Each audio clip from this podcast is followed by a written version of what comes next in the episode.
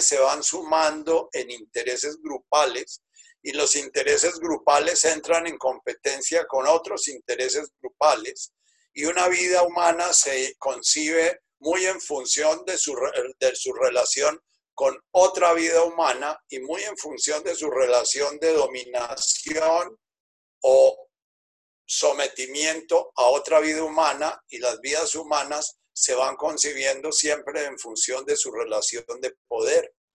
Poder significa dominación, poder significa sometimiento, poder significa eh, una relación entre un sujeto y otro sujeto en el cual uno se afirma frente al otro. Entonces la visión de Jesús es una visión que es un poco diferente. Nace en un pueblo nómada en cuyo, cuya supervivencia depende de como la conciencia de relación con el entorno y la conciencia de relación con el grupo. Eh, una persona tiene su significado en, un pueblo de estos, eh, digamos, llamémoslo primitivo, no en función de su individualidad. Como un ladrillo tiene su función no en función de el pedacito que es, sino tiene su función en función de la pared. O como una hoja de un árbol tiene su función no en, no en función de ella misma, sino en función de todo el árbol. Eh, en un eh, viejo dicho eh, eh sufi, del sufismo propio de Córdoba, España, dice que una hoja le dice a la otra que está muy triste porque siente que ya está muriendo. Y la otra dice que está muy contenta porque cada vez siente más cerca ser árbol. Eh, la conciencia de Jesús es la de la hoja que siente que existe en cuanto árbol, no en cuanto hoja. Entonces, esta oración es una oración o, o, un planteamiento, porque hoy en día se diría es la exposición de un paradigma, es la exposición de una manera de ver el mundo y de una manera de invitarnos a relacionarnos con el mundo de acuerdo a esa visión del mundo. Entonces, inicia con dos sonidos fundamentales eh, que son Afum de Boasmaya. Afum es el árbol, de Boasmaya es la suma de las hojas. Afum es la arboleidad, por decirlo así. De Boasmaya es el tronco, las hojas, las ramas, las raíces. Pero todo el de Boasmaya tiene sentido en cuanto que está manifestando la, la arboleidad. Afum es como la arboleidad y de Boasmaya es la forma concreta de ese árbol. Y ese árbol es árbol en la medida en que hace parte de un bosque y ese bosque es bosque en la medida en que hace parte de, un territorio y si ese bosque deja de ser, ese árbol deja de ser parte del bosque, eh, eh, pierde parte de, gran parte de su arboreidad, que es lo que vemos nosotros con los bosques vírgenes que no se pueden reproducir porque el bosque tiene su capacidad de sobrevivir en la medida en que está simbiótico, en la medida en que cada planta hace parte de la otra planta y, en un metro cuadrado hay 22 eh, especies de plantas en que una es eh, eh, ayudante de la otra y la otra ayuda a la otra y la otra ayuda a la otra, pero no ayuda no en el sentido de uno a otro, sino hace parte de la otra. Entonces, Avum de Guasmaya ya en sí mismo es algo que nos rompe la cabeza porque nosotros, cada uno de nosotros, nos concebimos como un ser separado, total y pleno. Siguiente planteamiento que hace Jesús es, eso es como el llamado. Yo les vengo a recordar que ustedes son fundamentalmente árboles, que ustedes no son ramas, no son hojas, no son flores, no son frutos, son árboles, ya sea que se manifiesten como ramas, como hojas, como flores, como frutos, ya eso no tiene importancia. Nosotros como seres individuados, entonces eh, nos identificamos con un sí mismo separado Y viene la primera pregunta que me hacen. ¿Qué diferencia hay en reflexión? Reflexión es la mirada que hace la hoja produciendo para el árbol. Tu relación con el árbol es una relación si ella está recibiendo del árbol su sentido y al mismo tiempo está entregando al árbol lo que, lo que hace precisamente su ser hoja.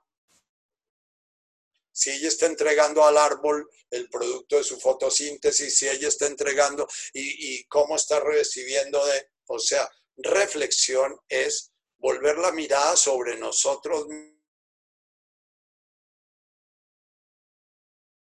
mismos en nuestra, yo estoy funcionando armónico con el entorno y si no estoy funcionando armónico, eh, eh, si yo no estoy funcionando armónico con el entorno, entonces ver por qué no funciono armónico con el entorno. Ensimismamiento es una mirada de la hoja sobre sí misma quejándose porque el árbol no le da y quejándose porque el árbol no le está pasando suficiente agua y quejándose porque el árbol no lo puso, no lo puso de tronco, sino que lo puso de hoja y quejándose porque, ¿por qué? Porque en el ensimismamiento la conciencia individual está haciendo todo un proceso mental, emocional, y somático sensorial en función de buscar que el árbol la confirme como hoja, que el árbol le dé su importancia como hoja, que el árbol la vea como, como lo que ella es, que siente que no tiene ser.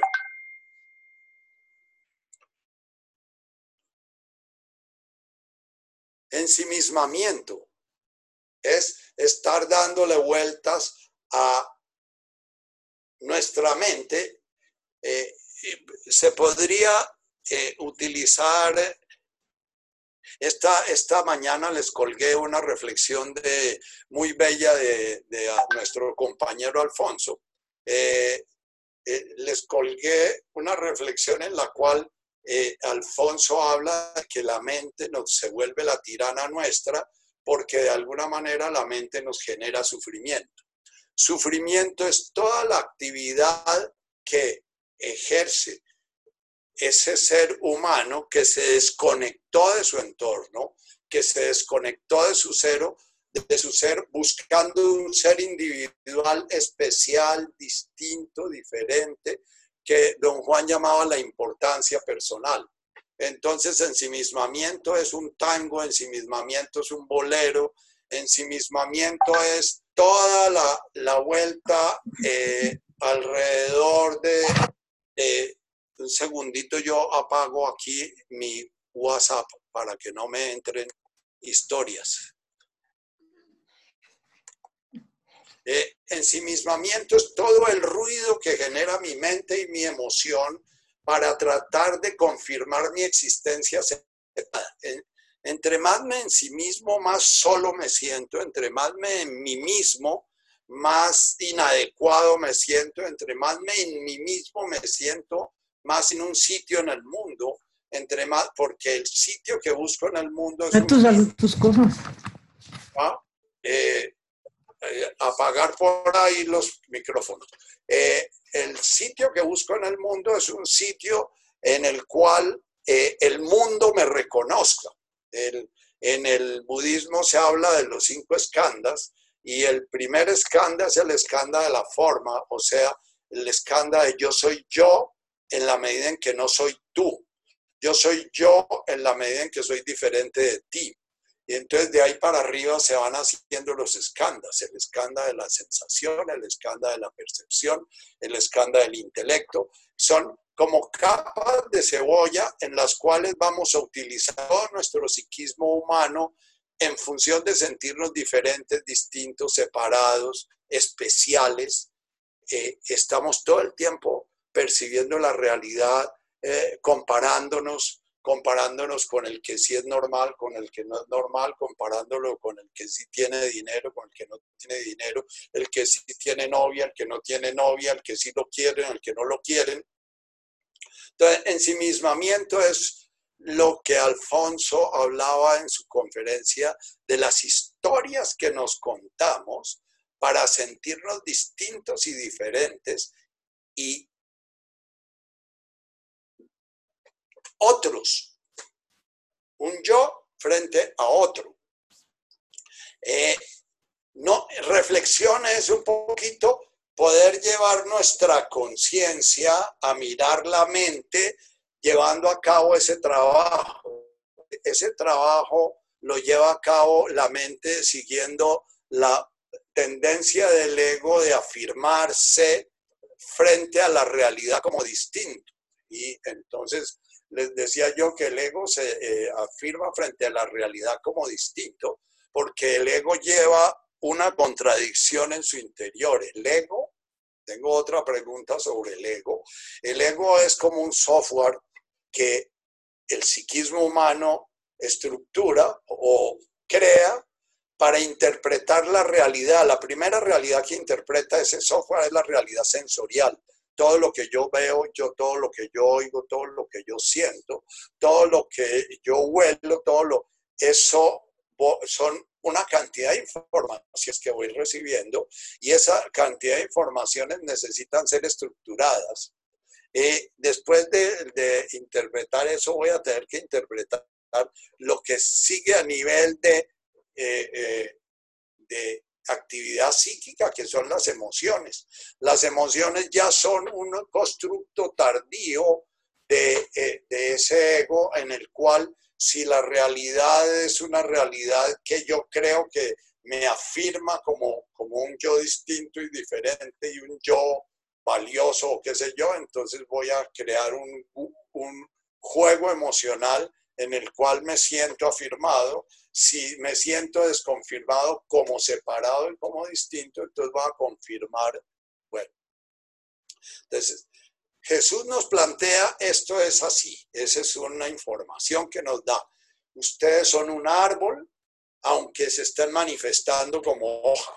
Y ustedes, de alguna manera, para poder sentirse hojas plenas y realizadas, o ramas, o madera, o tronco, o raíz realizado, no pueden mirarse a sí mismo, sino que tienen que mirarse en su, en su eseidad, en su ser, que es el árbol. Ustedes son agua, pero se manifiestan en forma de gota o en forma de cascada o en forma de quebradita o en forma de... Pero si ustedes se miran como quebradita, entonces van a desearse río y el río va a desear ser lago y el lago va a desear ser otra cosa o va a desear ser nube o va a desear... Ustedes no se pueden mirar como nube, como agua, sino mirarse en su, en su ser, que es ser agua. Ustedes son mar, aunque se estén manifestando en forma de una ola o se estén manifestando en forma de una enorme cantidad de espuma que rompe un acantilado o se estén ustedes tienen que recordar que son mar.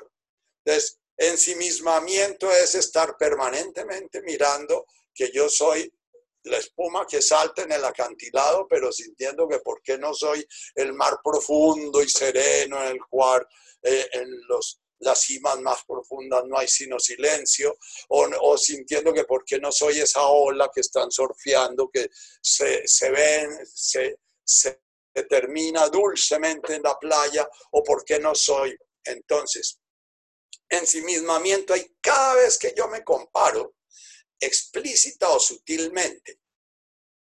El ensimismamiento es precisamente lo que tenemos que trabajar en el Netkada Shimoh.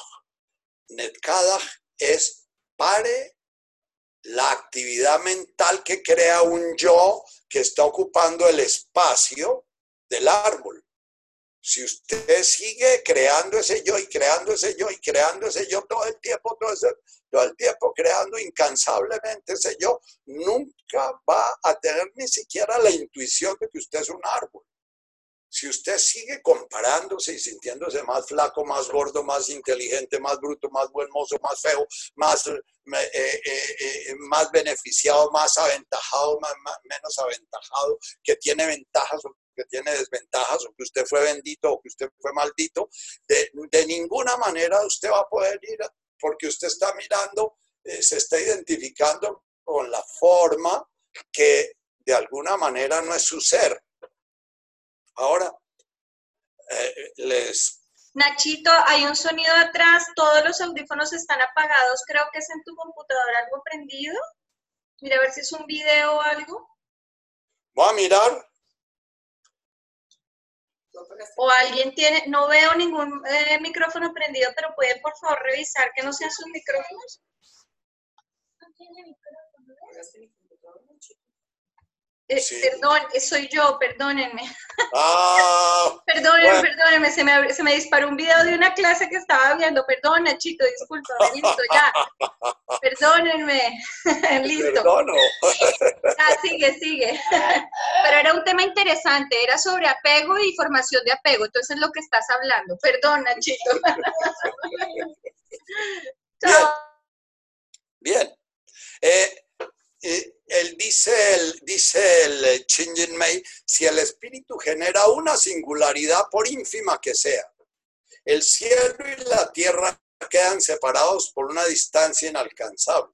Si una hoja se compara con la otra hoja, si una célula de fotosíntesis que hace la fotosíntesis se compara con la célula de al lado, se olvida de hacer la fotosíntesis porque va a comenzar a sentir que porque la del lado le llega más luz o porque le llega menos luz o porque hace menos, menos eh, eh, eh, sustancia orgánica o porque si él está haciendo más o menos, etc.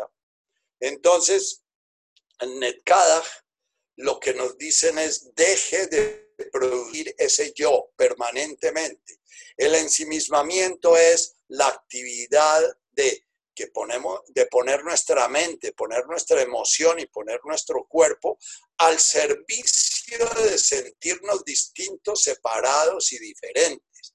Entonces, si yo dedico mi vida a sentirme gordo o flaco, o a sentirme bonito o feo, o a sentirme, estoy ensimismado si yo dedico, eh, les decía, les puse una serie de la BBC en, en el chat de coronavirus porque es una serie bien, bien interesante de ver cómo la cultura posmoderna ha ido creando, pasó de vender los productos en función de lo que los necesitamos, que de alguna forma es una cosa medio conectada con la realidad, para después venderlos en función de la importancia personal, entonces ya comenzamos cada vez a desconectarnos más y después comenzó a venderlo en función de la emoción que producen y en, últimas, desde, desde, a partir de los 80 comenzó a, venderlos en función de generarnos diferencia, en función de que el, el piercing que me pongo o el tatuaje que me hago o el carro que tengo me muestra y me certifica que soy diferente al otro. Entonces, toda la mercadotecnia posmoderna de, de, nuestro país, de nuestros paraísos consumistas europeos y americanos, y posiblemente allá van a llegar los chinos y todo, son en función precisamente de, de ensimismarnos, de ensimismarnos en función de cada vez convencernos más de que somos distintos, diferentes, y, entonces consumimos para ser distintos y, compramos para sentirnos diferentes y, leemos para sentirnos diferentes y estudiamos para sentirnos diferentes. Y eso está tan arraigado en nuestra cultura que desde jardín infantil se comienza a organizar lo que se llama educación en función de generar diferencia. Entonces, ensimismarme es trabajar en función de volver cada vez más sólido y sólido y sólido esa ilusión del yo separado. Eh, reflexionar es darme cuenta de eso. Lo que hace eh, Alfonso en su, en su meditación o en su trabajo de esta mañana es explicar una forma de meditar, una forma de ver, bueno, ¿por qué estoy sufriendo? Porque cada vez que yo estoy ensimismado, sufro. Entre más ensimismado estoy, más sufro. Por eso la enfermedad contemporánea es la depresión, porque es cada vez sentirnos más solos, más desconectados, más desintegrados, más granos en el desierto sin que haya otros granos que nos de alguna manera le den sentido a nuestra, a nuestro, hasta nuestra graneidad. Nos volvemos granos que no pertenecemos ni a una duna, ni a una cerámica, ni a nada. Un grano aislado. Entonces, Netkadach es comenzar a reflexionar. Reflexionar es darme cuenta qué es lo que hago para sufrir. ¿Qué es lo que hago para sentirme separado? ¿Qué es lo que hago para sentir que es que la vida es injusta? ¿Qué es lo que hago para sentir que es que tengo que cambiar la realidad?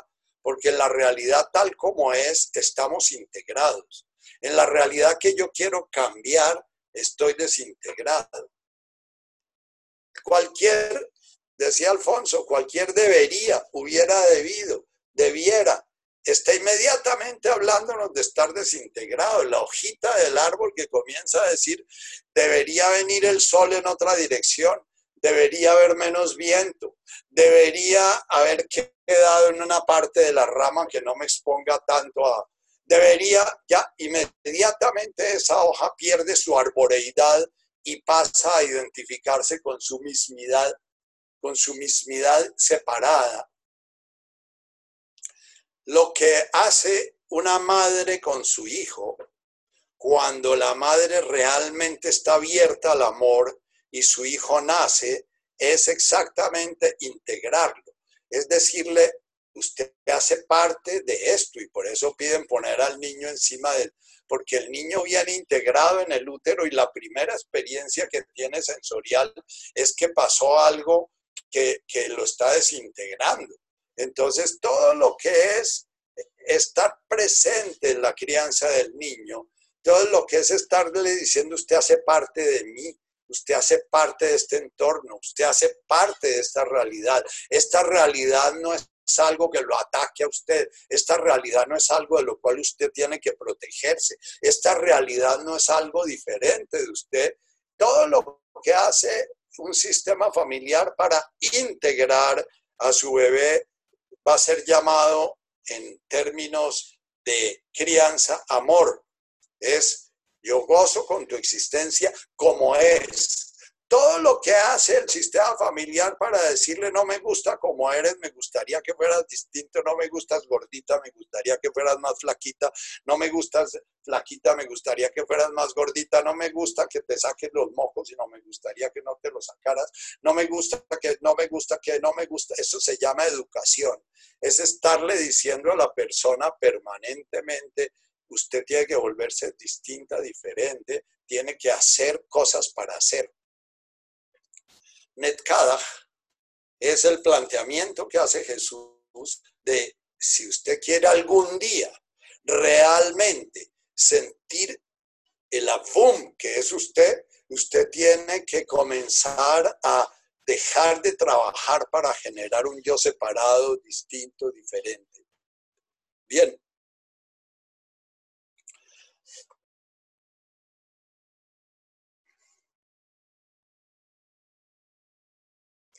Hay una pregunta que sé quién me la hace, es una persona a la que quiero mucho, y es, ella vive con una madre que es una persona que tiene una enfermedad mental y eh, la enfermedad mental es precisamente una mente que se desintegró tanto que se desintegró hasta de su mismo cuerpo y su misma emoción. La locura es eso. Eh, es una mente que se siente tan distinta, tan diferente, tan desarraigada, tan que entonces vive en función de defenderse de un mundo que la ataca permanentemente.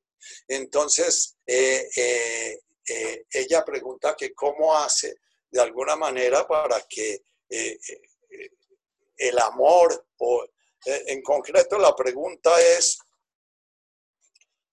¿Cómo se maneja ese ego para obtener la tranquilidad en el caso inverso del amor de sus hijos por su madre? ¿Ya?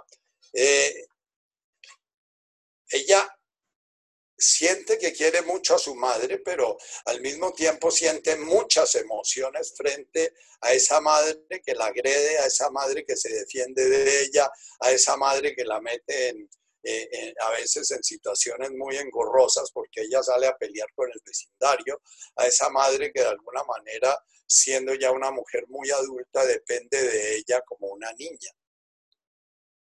Eh, me parece muy importante esa pregunta, porque es muy fácil sentirse integrado cuando uno ha sido integrado desde, desde pequeño y cuando uno ha tenido ya en su interior la sensación de ser. El ser humano moderno cada vez tiene menos sensación de ser. De ser árbol, de ser tierra, de ser Dios, de ser creación no de ser Nacho Vergara, Carulla Delgado, Soler, Cabal, Vidal, Carrera, absolutamente un ser único, distinto, diferente y separado de todo el mundo, de ser. Esa sensación de ser es la que ve uno en personas que crecen con, contenimientos, primero genéticos, bastante adecuados, o sea, tienen una genética que les permite relacionarse con el mundo de una manera amable, y al mismo tiempo congénitos, o sea, que han recibido un útero que los, las, los contiene o las contiene adecuadamente, y después epigenético y relacional en su infancia, que les ha dicho permanentemente que ellos pertenecen a este mundo y que este mundo es parte de ellos, ¿ya? Esas personas son personas que andan con confianza en el mundo. Confianza significa con fe. ¿Y fe en qué? En que el mundo tiene un orden y que yo hago parte de ese orden y que no tengo que cambiar al mundo para ser parte de ese orden. Y que de alguna manera lo que no entiendo de este mundo, sencillamente no lo entiendo, pero que no lo voy a cambiar porque no depende de mí el cambiarlo o no, que ese orden se va dando, aunque muchas veces no lo entienda. Cuando tenemos que relacionarnos con una madre que posiblemente vivió o genética o congénita o relacionalmente situaciones que la llevaron a una vida en la cual no pudo ni siquiera integrar una imagen congruente de sí misma. Y la única manera de poderse mantener integrada es sentirse perseguida, eh, porque cuando uno no tiene un núcleo de ser eh, adecuado, la única manera de sentirse uno mismo es sentir que uno no es lo demás, que uno es distinto a lo demás. Pero todo el psiquismo se va basando en crear un yo diferente de lo demás de los demás, pero al mismo tiempo lo que más me duele es sentirme diferente de los demás.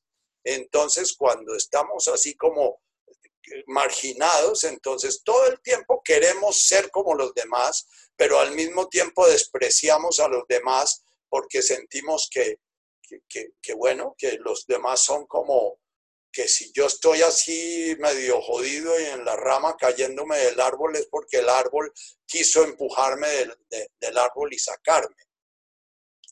Entonces, eh, eh, yo le planteo hasta a esta persona que eh, primero me encanta que me esté oyendo y que esté por aquí presente, que el trabajo que le proporciona su madre en esta encarnación yo lo llamo karma Karma es una serie de circunstancias a las cuales es sometida una conciencia que durante muchas vidas ha empleado su existencia en función de afirmar su individualidad y en función de afirmar su separatividad, en función de los reinos inferiores. Ahorita voy a hacer un repasito de los reinos inferiores para complementar el trabajo que hizo Alfonso esta mañana en su reflexión, o, hace ocho días, o no sé cuándo, pero hasta esta mañana lo oí.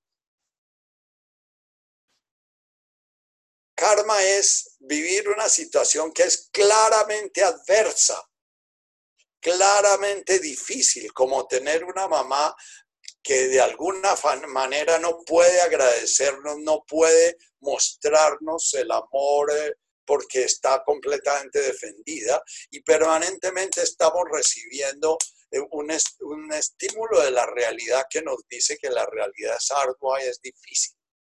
Yo puedo, como hijo de esa mamá, volverme igual de loco y puedo matar a esa mamá y voy a seguir la cadena de, de, de, reencarnaciones en las cuales eh, de alguna forma el, el separarme, porque el que mata a alguien es porque siente tan diferente al otro que siente que al matarlo no se toca a sí mismo.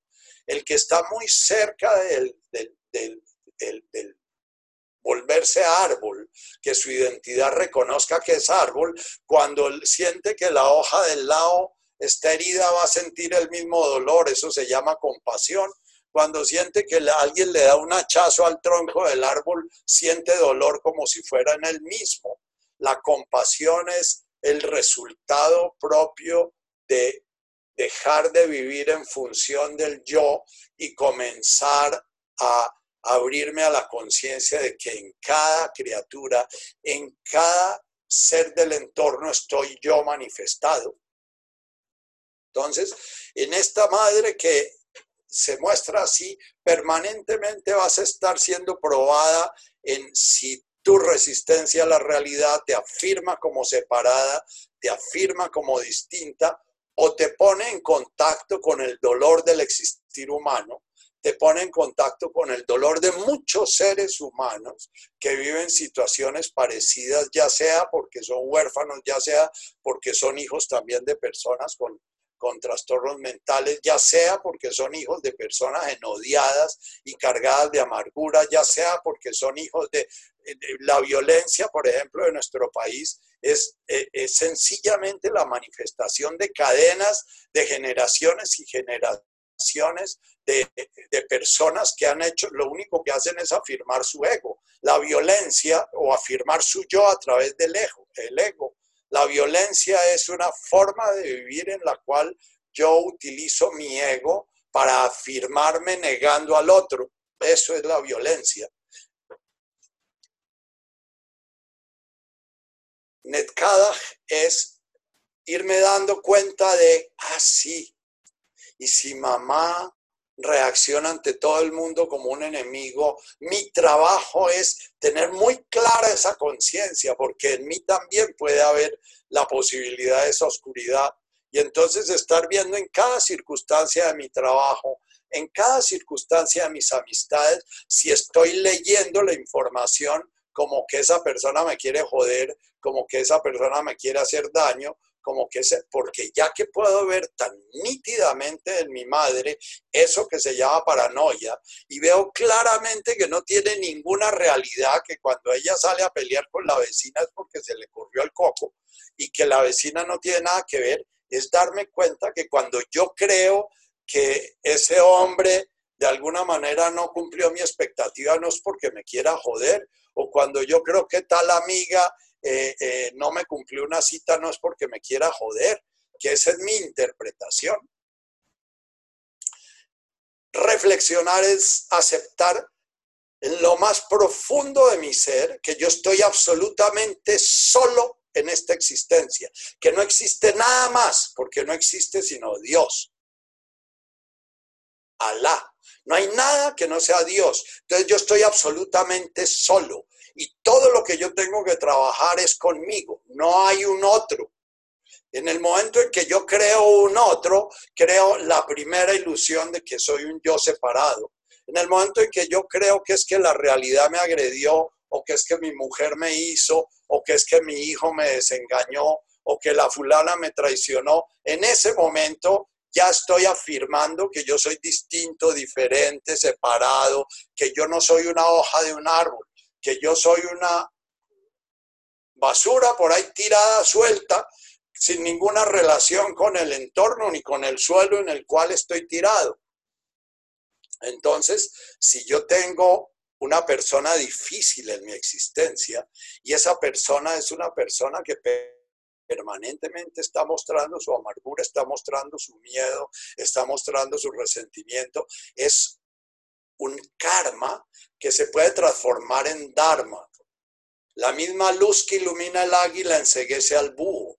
Cuando yo vivo una circunstancia de ese orden, esa circunstancia me puede llevar a un despertar mucho más rápido que el vivir en la comodidad, en el, en el hogar en que me quisieron, en que me dio confort y me creó un ego bastante funcional en el cual pico un ojo y consigo que me reconozcan y ya.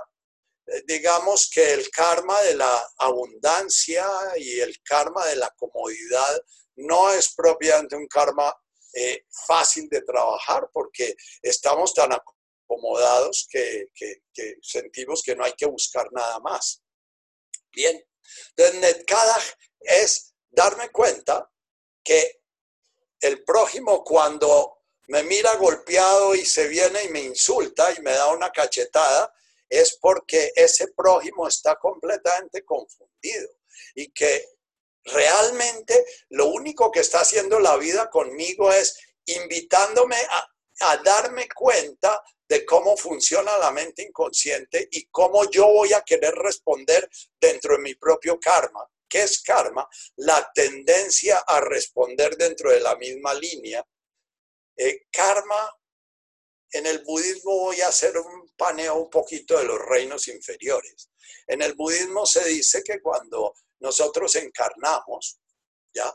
Para crear esa conciencia de un yo separado, eh, eh, bueno, esa conciencia de un yo separado se crea, dice, es muy complejo la, la, teoría sobre por qué se generó el pecado original. En el cristianismo nos inventaron una historia muy chistosa y es que Eva entonces le dio una eh, una manzana o una pera a Adán y entonces Adán se comió la pera y entonces Dios se puso furioso y entonces Adán se dio cuenta que se le veía el chirrovirlo y entonces se tuvo pena y entonces se tapó y entonces Dios le pregunta que por qué se está tapando, que por qué tiene vergüenza y que entonces ahí apareció todo el sufrimiento humano. No, todas las religiones, cada una ha inventado un mito para explicar ese profundo misterio.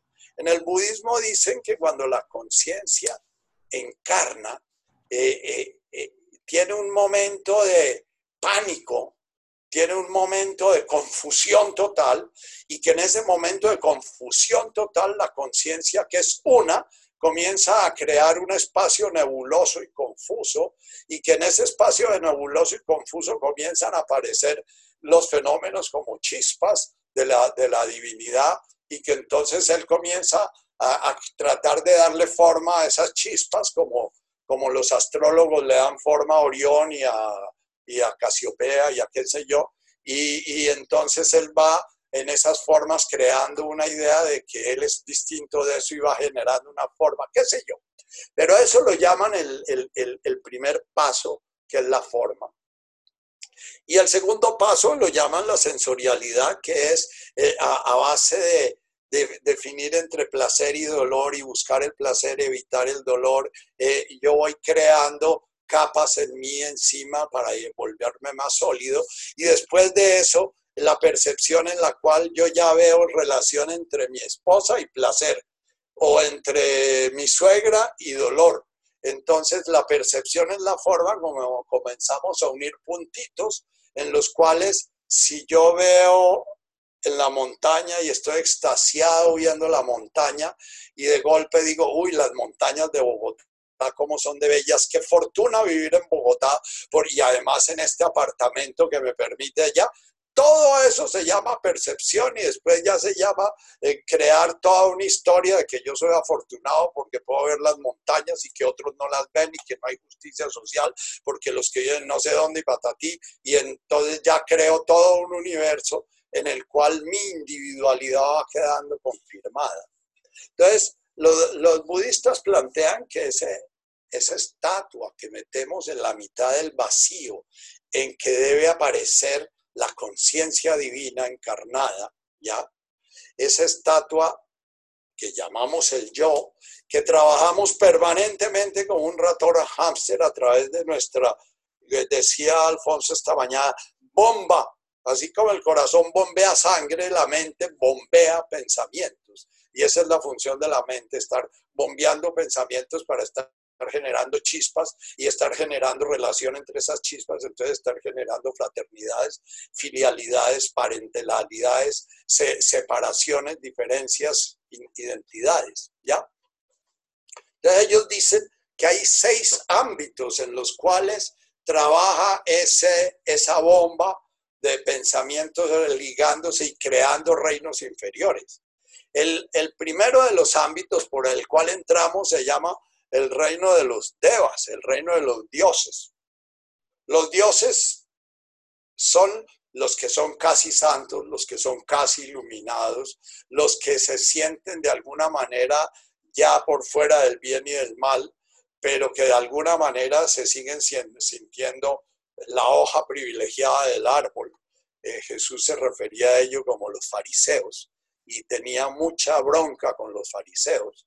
Ya son los que de alguna manera le dicen a los demás cómo deben actuar, cómo deben ser. Son los que de alguna manera se sienten dueños de la verdad. Son los que de alguna manera tienen riquezas y las gozan, porque hay muchos ricos que son asuras o que son pretas o que viven en otro reino. Pero el rico que goza sus riquezas y la pasa chéverísimo.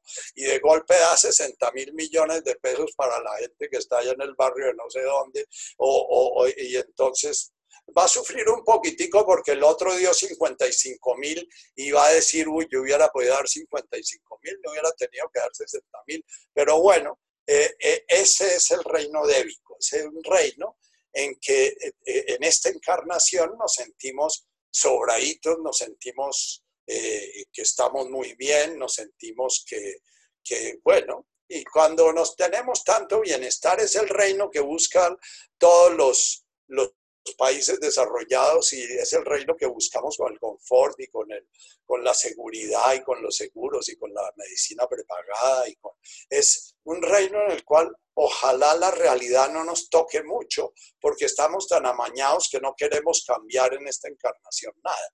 Queremos pasar como la, el gusanito que está tan feliz comiendo y comiendo y comiendo que se le olvida un día colgarse de la rama para hacer la pupa y hacer su metamorfosis que hablábamos la vez pasada. El segundo reino, en este reino, el, las emociones de este reino son el orgullo y la soberbia. Orgullo es sentirme superior. Soberbia es sentir todo lo que la mente hace para sentirme superior. Pero hay una clase de devas que hoy en día están muy, muy, muy regados en este mundo, que son los devas que se sienten superiores porque son más víctimas, porque están peor que el otro. Se sienten superiores porque ellos han sufrido más. Se sienten superiores porque su vida es una vida más especial que la de los otros. ¿no? En Eric Verne tenía dos juegos para, para referirse a los, a los devas. El mío es mejor que el tuyo o el mío es peor que el tuyo. El deva que figura como el mío es peor del tuyo es un deva que tiene una pseudo humildad, porque siempre se siente desventajado, se siente por debajeado, se siente, pero siente en el fondo que él es superior a los demás y que ese sentir lo que él está viviendo es injusto porque él debía sentirse como un deva. Entonces no entiende por qué él no es un deva. Eh, es muy importante si descubrimos eso, esa historia en nosotros, de que es que yo estoy sufriendo porque yo quiero ser el que mejor canta o yo quiero ser el que mejor habla o yo quiero ser el que mejor eh, eh, hace tal cosa o quiero ser el que le dan el mejor puesto o quiero ser el ya. si soy un deva, tanto el de arriba como el de abajo, si me siento miserable, entonces, eh, eh, ojo, porque el camino es, como le digo yo a algunos de mis pacientes, no compare. No compare ni el dolor que siente ahorita con el dolor que sintió ayer, ni la sensación que siente en esta meditación con la sensación que sintió ayer, porque siempre va a estar viviendo en función de ganar o perder siempre va a estar viviendo en función de, si estoy ganando, si estoy consiguiendo o si estoy perdiendo o estoy, ¿ya? Y ese es su sufrimiento. El sufrimiento del Deva es que el Deva siempre quiere tener más, tener más, tener más, tener más, tener más, tener más. Pero en función de ser más que. Hay otro reino, pero ese ya es un reino de, de, otro, de otro paseo, que es el reino de los pretas, que es el reino de los espíritus hambrientos. El espíritu hambriento es una persona que todo el tiempo está teniendo hambre todo el tiempo su sufrimiento para sentirse distinto es sentir que la realidad no le satisface. Entonces le sirve el arroz y le falta sal o le echaron mucha mantequilla o, tiene mucha grasa o le falta. Eh, y entonces si va a un restaurante puede ser el criterión, entonces el plato es muy grande, el pedazo de, de carne es chiquito o ya. Eh, y, si va al corrientazo de alguna manera, el corrientazo en el que... Eh, esperaba que en el corrientazo le saliera mejor el corrientazo porque le habían hablado de que el corrientazo era, o, si ve una película siempre encuentra que es que esa no era, la, ese es el preta. El preta es una persona que se vive afirmando como diferente desde su codicia, desde su hambre, desde su... Todo debería ser distinto. Si se mira su cuerpo, debería ser un poco más flaco o un poco más gordo o debería ser ya pero no para sentirse distinto o superior o, inferior, sino sencillamente porque su misma codicia lo afirma como algo diferente y distinto, lo afirma como un otro frente a una realidad que no lo satisface. El siguiente reino de para abajo es el de los asuras. Los asuras se llaman los dioses celosos. Eh,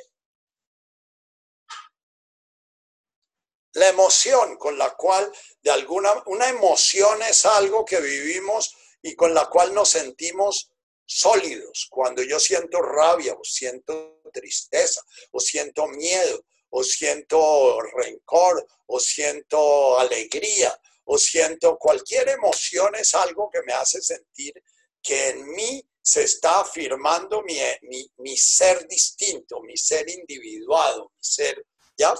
Cuando la emoción es auténtica, es una emoción que nos diluye, es una emoción que no le achacamos a, una, a un otro que nos generó la emoción, no se la achacamos a una circunstancia que nos generó la emoción.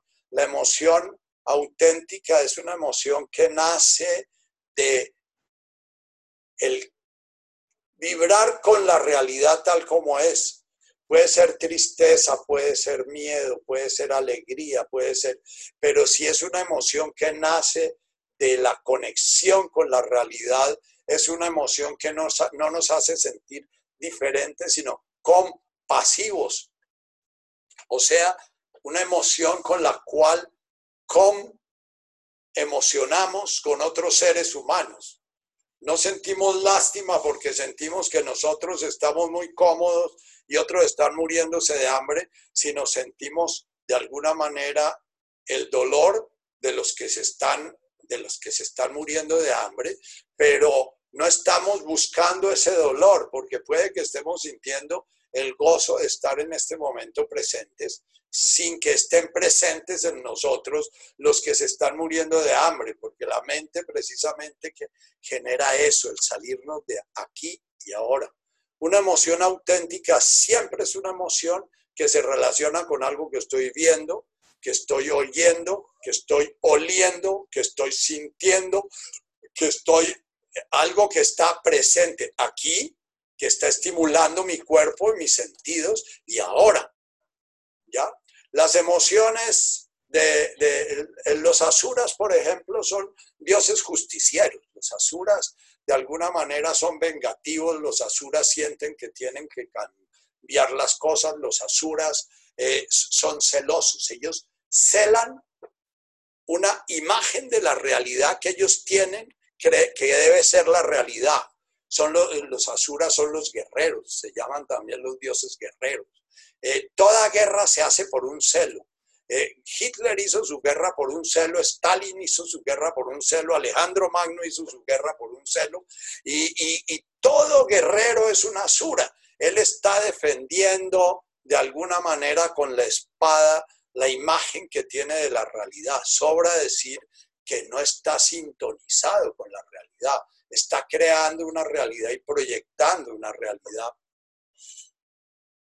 Los celos pueden ser trabajados y, deben ser trabajados la forma como nos invita eh, Richard eh, eh, a trabajar esas emociones es estar viendo la emoción en el momento en que la emoción aparece en mi cuerpo, porque es que la emoción hay que trabajarla en el aquí y ahora. Entonces, si yo siento un profundo celo porque mi mujer miró a otro, o siento un profundo celo porque no me siento amado, o siento un profundo celo porque no me siento atendido como debiera ser atendido, o siento un profundo celo porque siento que se están robando los dineros de la nación, eh, inmediatamente tengo que ir es a la sensación que me produce ese celo, porque el único punto donde se puede trabajar el karma es en la sensación, que es la respuesta kármica primera, la original, es la primera parte, en la primera identidad que tenemos nosotros, que son los órganos de nuestros sentidos, es donde aparece la señal del celo, en donde aparece la señal del orgullo. si yo siento orgullo, inmediatamente voy a tener una sensación. Si yo siento soberbia, voy a tener una sensación. La, el orgullo, la soberbia, los celos, la envidia son emociones que marcan una resistencia a la realidad de una manera determinada. Son formas como en el budismo se trata de también crear un mapa para estarnos chequeando. Después viene el reino humano. En el reino humano, la, eh, la emoción propia del reino humano es la confusión. El reino humano es estar permanentemente eh, enfrentando el misterio.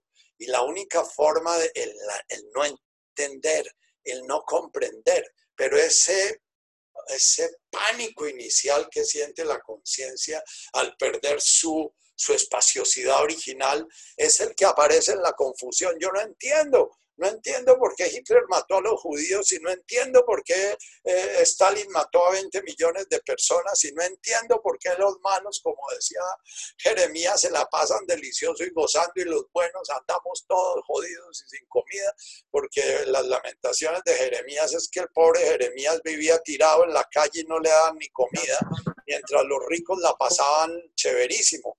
Entonces, eh, eh, el misterio cada vez que el misterio nos atropella, atropella ese, ese, ese karma del ser humano. El reto del ser humano, con lo que genera sufrimiento el ser humano, es creer que él va a resolver el misterio. La forma de resolver ese, e, e, ese karma del reino humano es entregarse al misterio, que va a ser el tercer paso de el tema al el segundo paso de Netkada, fíjense que es un paso de conocimiento, es un paso de conciencia. En el Netkada no estamos hablando de, cambiar nuestras voluntades ni nada, estamos tratando de ver qué es con lo que generamos identidad y con lo que generamos sufrimiento, porque identidad y sufrimiento es lo mismo. El ser humano sufre porque se siente aislado y se siente distinto y diferente. Y, lo que Buda descubrió es que la única manera de dejar de sufrir es descubrir la forma como creamos sufrimiento para afirmar nuestra separación. Nuestra soledad es una ilusión, sin embargo, la mayoría de la gente que acude a mi consultorio acude porque siente soledad, y en mi vida yo puedo decir que lo que más he tenido que trabajar es el sentimiento de no ser comprendido, de no ser entendido, de no ser aceptado, de no ser todas esas cosas. Siguiente reino es un reino que es muy, muy, muy, muy, muy frecuente en nuestro tiempo y que para mí fue el reino pivote, fue el reino en el cual encarné. Es el reino animal es el reino de los derechos, los deberes, las obligaciones, los merecimientos, la justicia, la culpa. Es un reino en el cual a través de esos conceptos, de que yo tengo derecho porque yo soy un ser separado, y entonces como ser separado yo tengo tanto derecho como la hoja de allá del otro lado, porque esa hoja del otro lado tiene más sombra que yo, entonces yo tengo tanto derecho como esa hoja. O yo tengo tanto derecho de ser tronco como el tronco, ¿y por qué me tocó ser hoja? ¿Ya? Eh, el derecho que nos genera, y en el ser humano posmoderno se ha ido incrementando en, en, ese corto que les recomiendo, esa serie de la BBC, nos muestra cómo toda la cultura moderna ha ido creando y creando y creando y creando cada vez el monstruo de la identidad individuada y cómo la sociedad de consumo hoy lo que vende es individuación, cómo ni siquiera vende confort, vende es diferencia. Entonces, por eso hacemos unas cosas rarísimas y por eso nos ponemos cosas raras y por eso compramos cosas raras y por eso pagamos sumas exorbitantes por cualquier chéchere feo, porque de alguna manera eso es exclusivo y entonces eso nos marca nuestra diferencia con el otro. ¿Ya? Entonces, el derecho individual, el que yo tengo tantos derechos como todo el mundo, ¿no? Eh, eh, eh, el derecho desaparece cuando yo me fundo en el árbol. Lo que pregunto es al árbol, ¿qué espera el árbol de mí? Y eso lo espera el árbol desde preguntarme desde mi ser, porque yo soy árbol en mi hoja. Y lo que, para preguntarme qué espera árbol de, el árbol de mí, lo que tengo es que entrar a preguntarme quién soy y de alguna manera cuando entre en lo más profundo, que es cuando Netkadach de alguna manera permita aparecer el Yahvé, el yo soy, yo ya voy a saber qué pide la vida de mí, no voy a saber en kinder cuál es mi vocación ni para qué, si estoy destinado a ser presidente o a cambiar el mundo. No, eso lo sé, es en lo más profundo de mi ser, Mientras tanto voy dando palos de, seco en el, de ciego en el mundo y todo lo que diga que hago por los demás lo estoy haciendo es para afirmarme a mí mismo, aunque lo disfrace de lo que sea. Siguiente reino, la culpa, la culpa fundamental. La culpa en nuestra cultura monoteísta es la que explica la yoidad, la yoidad separada es la que explica el sufrimiento y a través de la culpa queremos explicar todo. Pero a través de la culpa percibimos el mundo y a través de la culpa nos relacionamos y entonces estamos hablando con el otro y le decimos algo y el otro lo interpreta como culpa y yo lo interpreto como culpa y ya, si en un momento determinado yo siento culpa, lo único que puedo hacer con la culpa es decir, no sirve. Ir y mirar cómo puedo aprender a sentir la culpa en mi cuerpo. ¿Cómo puedo, ese chempa que dice Pema Chodrón, cómo en el momento en que siento culpa hay una parte de mi cuerpo que reacciona y esa parte de mi cuerpo me va a avisar, está sintiendo culpa. Y usted siente culpa es para sentirse distinto, para sentirse bueno, para sentirse separado, para sentirse solo, para sentirse individuado.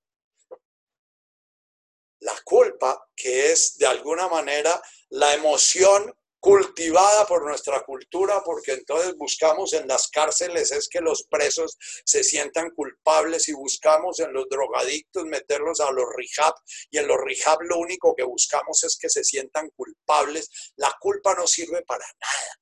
La culpa confunde y llena el espacio del Es Si ustedes miran su actividad mental de hombres posmodernos, poscristianos o cristianos, porque muchos de ustedes siguen siendo creyentes eh, y pertenecientes a la Iglesia Católica van a darse cuenta que el 80% de su ruido mental es culpa y yo hubiera debido y si no hubiera hecho y si yo debiera y es que el cura debiera y es que el presidente debiera y es que eh, ya.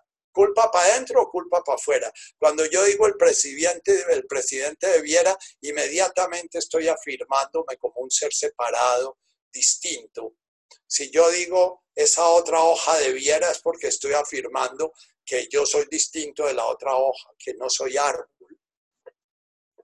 Uso la metáfora del árbol porque es que del reino de Avum no es posible hablar con palabras porque las palabras hacen parte del reino fenoménico y del reino del yo.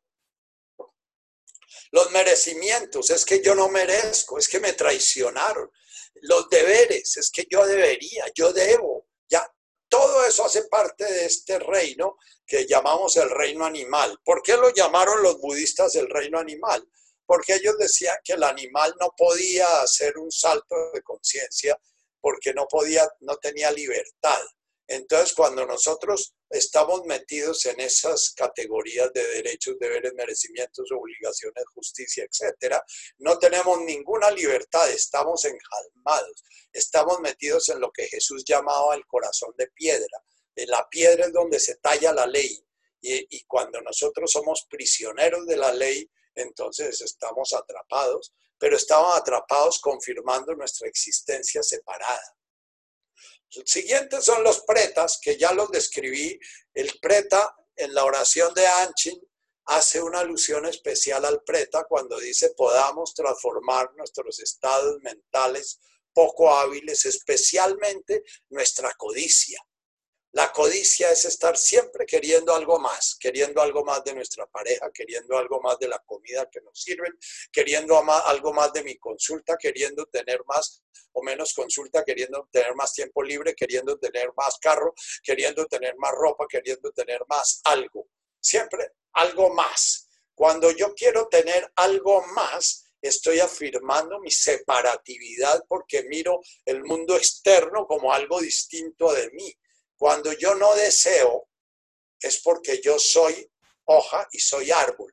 Cuando yo comienzo a desear, es porque comienzo a mirar el árbol como algo diferente de mí y entonces comienzo a querer que el árbol me dé o darle al árbol, porque los deseos pueden ser de dar o deseos de recibir. Hay un deseo de dar, del cual hablaba esta mañana con Alfonso.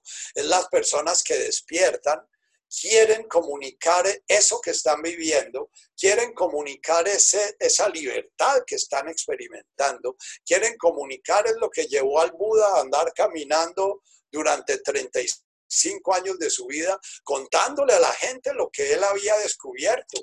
Pero a nadie le decía, usted tiene que hacer esto o tiene que hacer lo otro. Lo único que decía él es, mire, yo hice esto y el resultado de esto fue esto.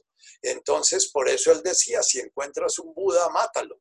Eh, si encuentras a alguien que te dice cuál es el camino que tienes que recorrer, mátalo. Espero que no amanezca yo mañana muerto.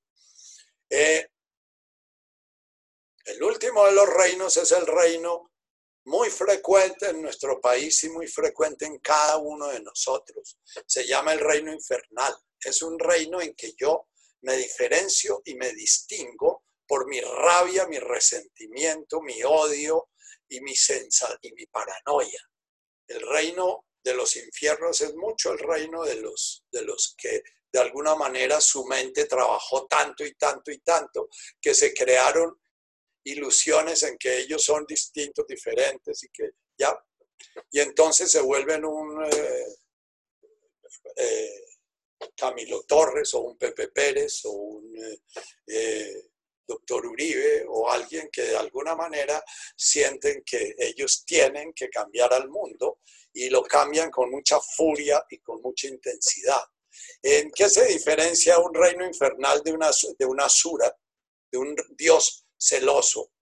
El dios celoso eh, de alguna manera es muy explícito en su, en su sentirse superior y distinto y va a ser un Alejandro Magno que se siente civilizado y entonces va a conquistar el mundo para civilizarlo. Él era una asura. El reino, eh, el reino infernal es el que está metido entre la mierda y siente que eso que vive es una mierda y tiene que cambiar esa mierda y entonces trata de cambiar esa mierda desde, desde, desde, su, desde su mismo nivel, ¿no? Entonces va a, lo más probable es que si le, funciona un poquito y el karma lo tiene destinado a Sura, tiene éxito y entonces pronto va a volverse un Ortega con su mujer o pronto va a volverse un, familia Castro y va a volverse Asura, que son los que ya gobiernan o, va a volverse un Trump o va a volverse un, un personaje que desde arriba administra la bondad para los demás que desde arriba le dice a los demás qué es lo que tienen que hacer. Bien, Digamos que esta es una visión que complementa el trabajo que, me, que, invitaba Alfonso. Es si yo estoy sufriendo, si yo estoy sufriendo, es seguro que estoy en uno de estos seis reinos. Entonces ustedes pueden mirar, ah, ¿cuál es mi historia? Ah, esta historia será una historia de, de, orgullo y soberbia será.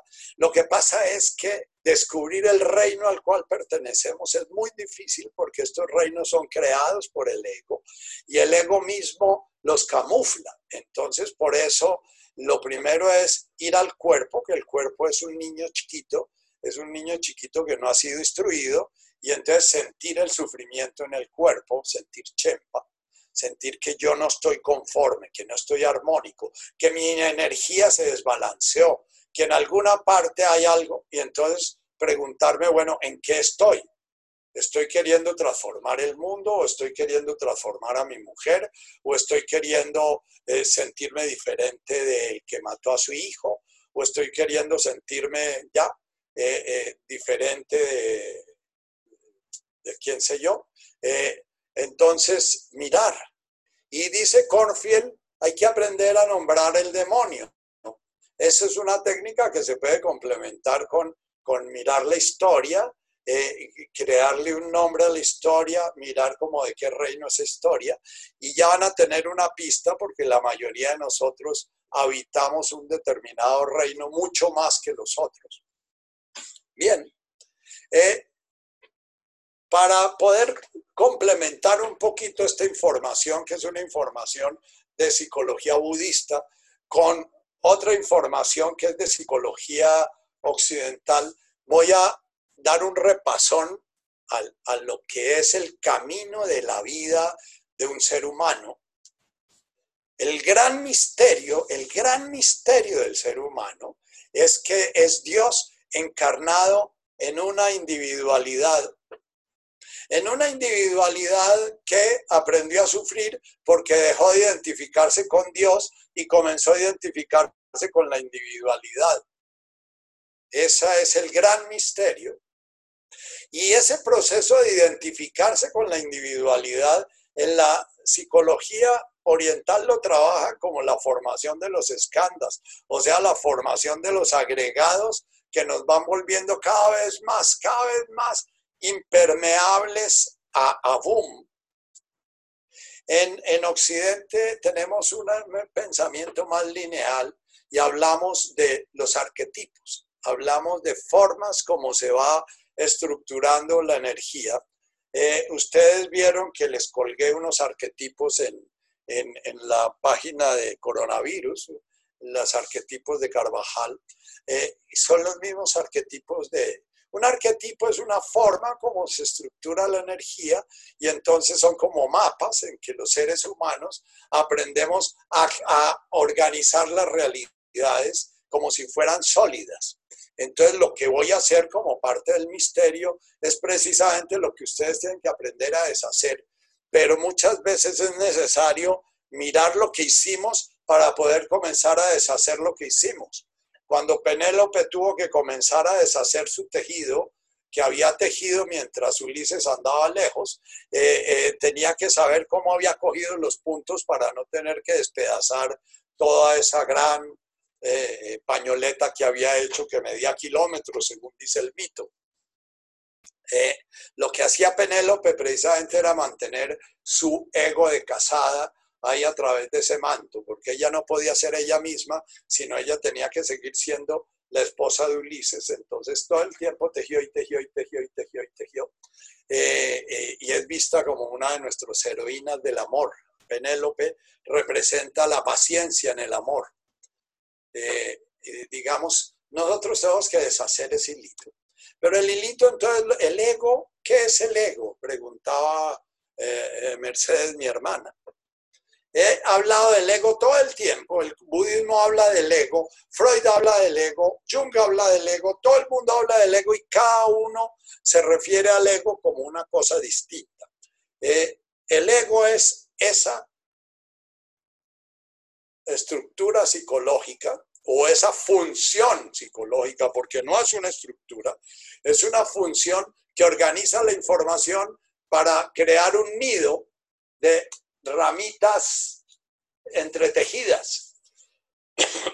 es la función que nos permite ver las cuatro o seis estrellas de Tauro y decir que eso es Tauro.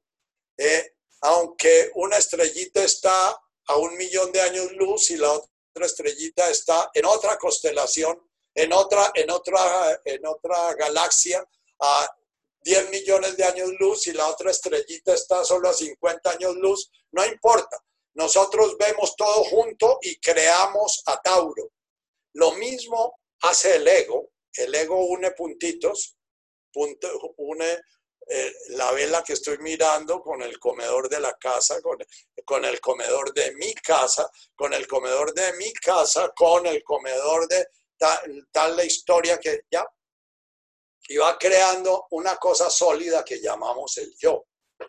Y el camino lo comienza primero creando una redecilla muy tenue de las primeras cosas que pudo comenzar a integrar, que fue las sensaciones que vivió a partir del momento en que comenzó a sentirse separado o separada de su madre.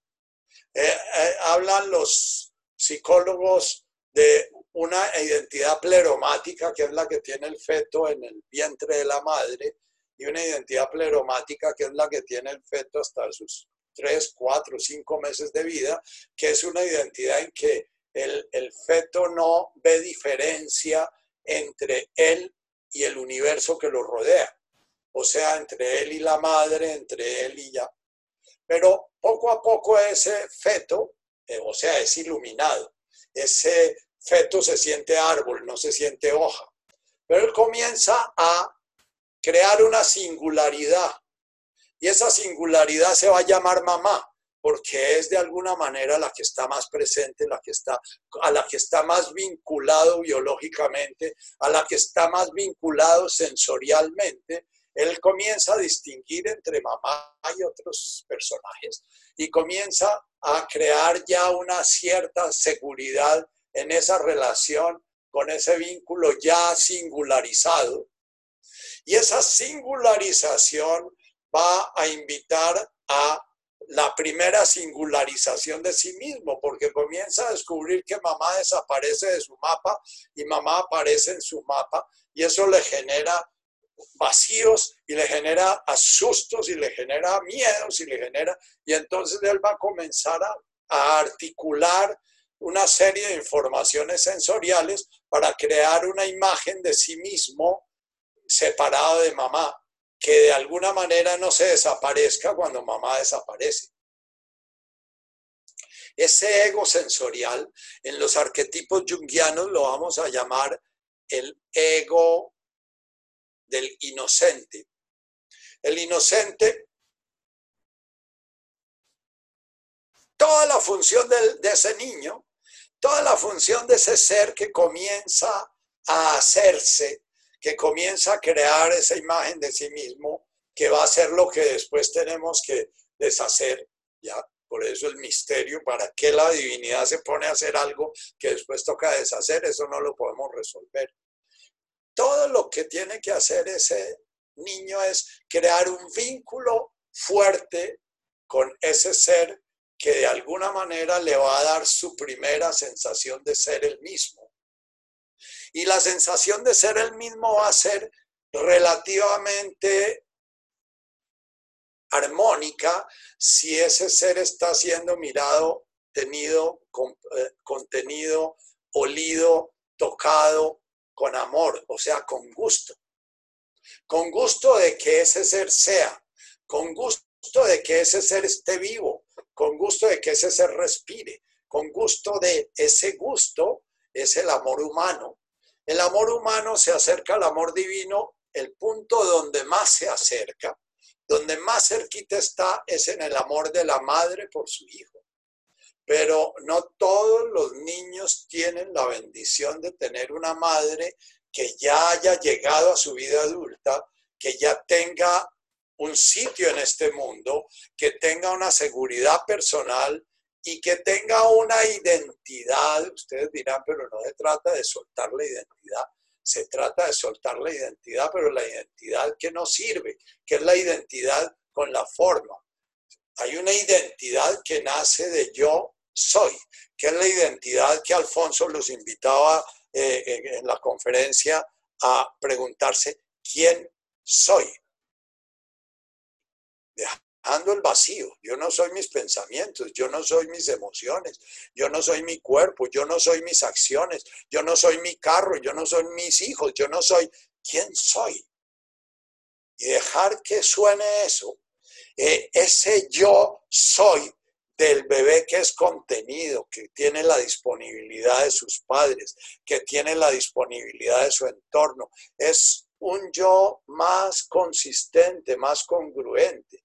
Ya el trabajo que hace la tatica que nos está prestando su Zoom y tiene su Zoom precisamente porque ayuda y acompaña a mamás a organizar ese, ese primer continente, ¿ya?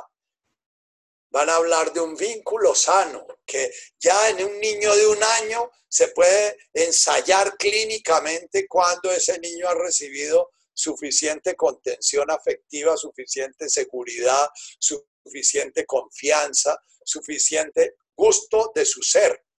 Ah, en un niño de un año ya se sabe si la madre no tenía capacidad de reconocer, porque ella a su vez no fue reconocida y porque tuvo a su hijo porque no sabía quién era ella y quería encontrar quién era ella a través de tener un hijo, o porque tuvo a su hijo porque era una inocente que estaba buscando a alguien que se hiciera cargo de ella, o porque, qué sé yo.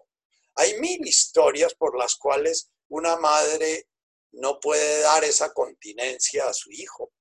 Y cuando digo esto, les advierto, ojo con la culpa, porque la culpa va a impedirles a ustedes hacer conciencia. La culpa llena el espacio que debe quedar vacío cuando ustedes sienten un estímulo que dice, uy, ¿y eso? ¿Y yo por qué tengo ese hueco? Ese hueco se toca cada vez que la herida original se toca. Y cuando una madre se le habla de ese hueco, siente su propia herida original, pero si siente culpa, no va a poder sentir su propia herida original, sino que va a llenar esa herida de culpa y va a comenzar a decir yo hubiera debido, no hubiera debido, pero si yo hubiera hecho, pero es que a mí me tocó, porque es que yo trabajaba, porque es que...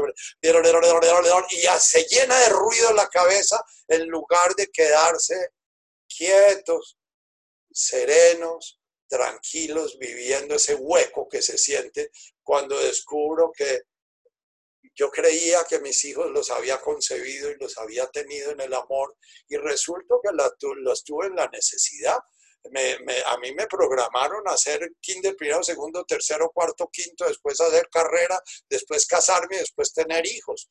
Cuando ya esos tres hijos uno de los cuales es la tatica, estaban en el mundo, yo ya me pregunté, ¿y esto qué fue lo que pasó? Eh, y ahí fue cuando comencé a entender que si yo no quería que mis hijos sufrieran lo que yo sufría, iba a tener que yo trabajar para yo desarrollar y sanar heridas que de alguna manera había transmitido inconscientemente a ellos, porque eso es de donde se origina, eh, origina el mito del pecado original, que el pecado de Eva mm, somos untados todos. No, en el karma lo que se dice es que a través de los ancestros se va transmitiendo el karma. Y el karma precisamente son esas carencias que van a ir haciendo que se formen estructuras que van a tener unas tendencias a crear yoes que generan formas específicas de sufrimiento. Entonces, la función del inocente es recibir, y recibir amor, recibir aceptación, recibir confianza.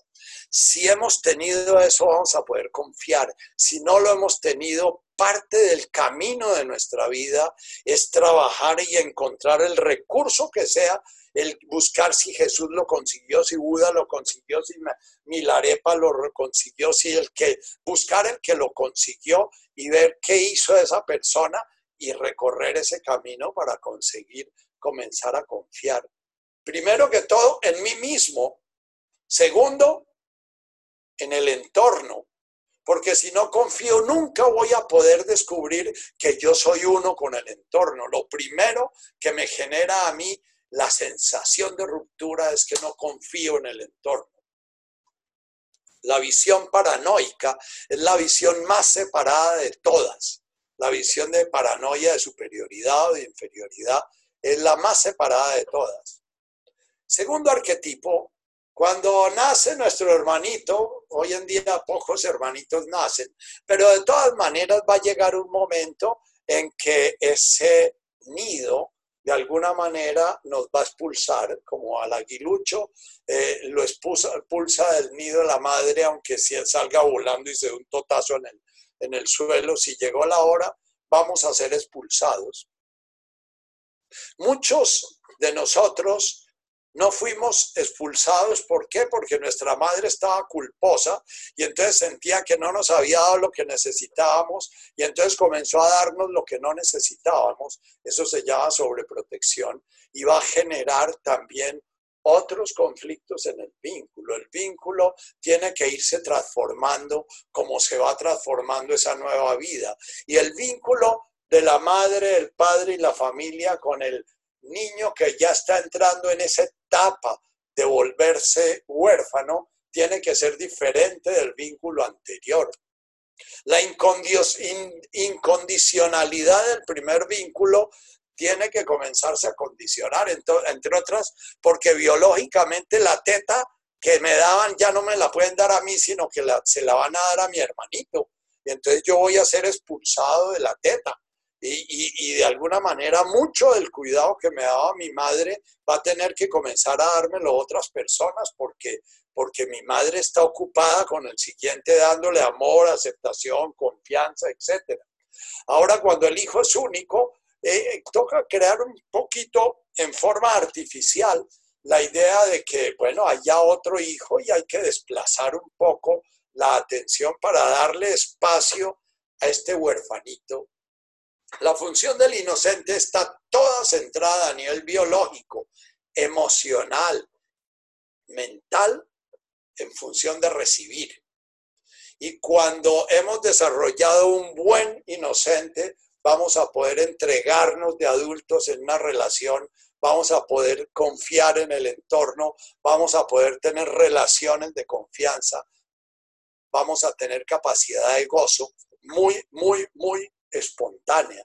Cuando no se ha dado eso, entramos en el huérfano.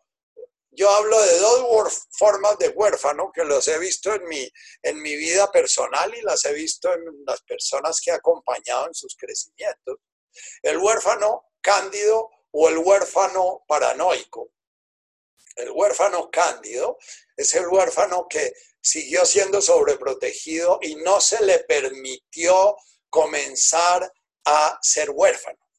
El, ejemplo que pongo yo para explicar el arquetipo del huérfano es que el inocente ve un pan y sabe que si él tiene hambre, ese pan es para él. Y entonces él se va a tomar el tiempo que, que requiera para comerse su panecito, porque sabe que es para él. Y si al írselo a comer no encuentra su pan, va a sentir el pánico más terrible porque va a sentir que el universo no lo está cuidando. El huérfano ve el pan y sabe que la mamá quiere pan, el hermanito quiere pan, el papá quiere pan, todos quieren pan y que él ya va a tener que comenzar a avisparse para poder coger el pan. Él va a tener que comenzar a desarrollar habilidades para relacionarse con el mundo de una manera mucho más activa. En, la etapa del huérfano se comienza a activar todo el sistema nervioso simpático de una manera clara. El niño antes del año y medio, dos años, no debería ser simpático, tónico. Esos niños así de rígidos y pechisacados y, que son como gallitos finos, son niños que ya han tenido que activar su huérfano cuando tienen un año o año y medio y no les tocaba todavía. Les tocó ya apurarse a crecer porque su entorno era muy confuso y entonces ya son niños que no van a poder recibir la contención cuando tienen que recibirla, ni van a poder abrirse a la contención y al mismo tiempo no van a mostrar la carencia cuando tienen que mostrarla. En, en las pruebas de apego eso se ve clarísimo. El huerfanito Cándido es el huerfanito que no le permitieron ser huerfanito. Y entonces él espera que en todas partes del universo esté mamá lista, lista a darle el pan. Y, cada vez que le quitan el pan de la boca, siente que, que, que, que, que él es un desgraciado, que es que por qué le pasa eso a él, que es que y comienza a generar las historias propias de él. Eh, el paranoico es el que no recibió contención y entonces anda siempre sintiendo que el mundo es un lugar de lucha en que hay que sobrevivir a la berrionda.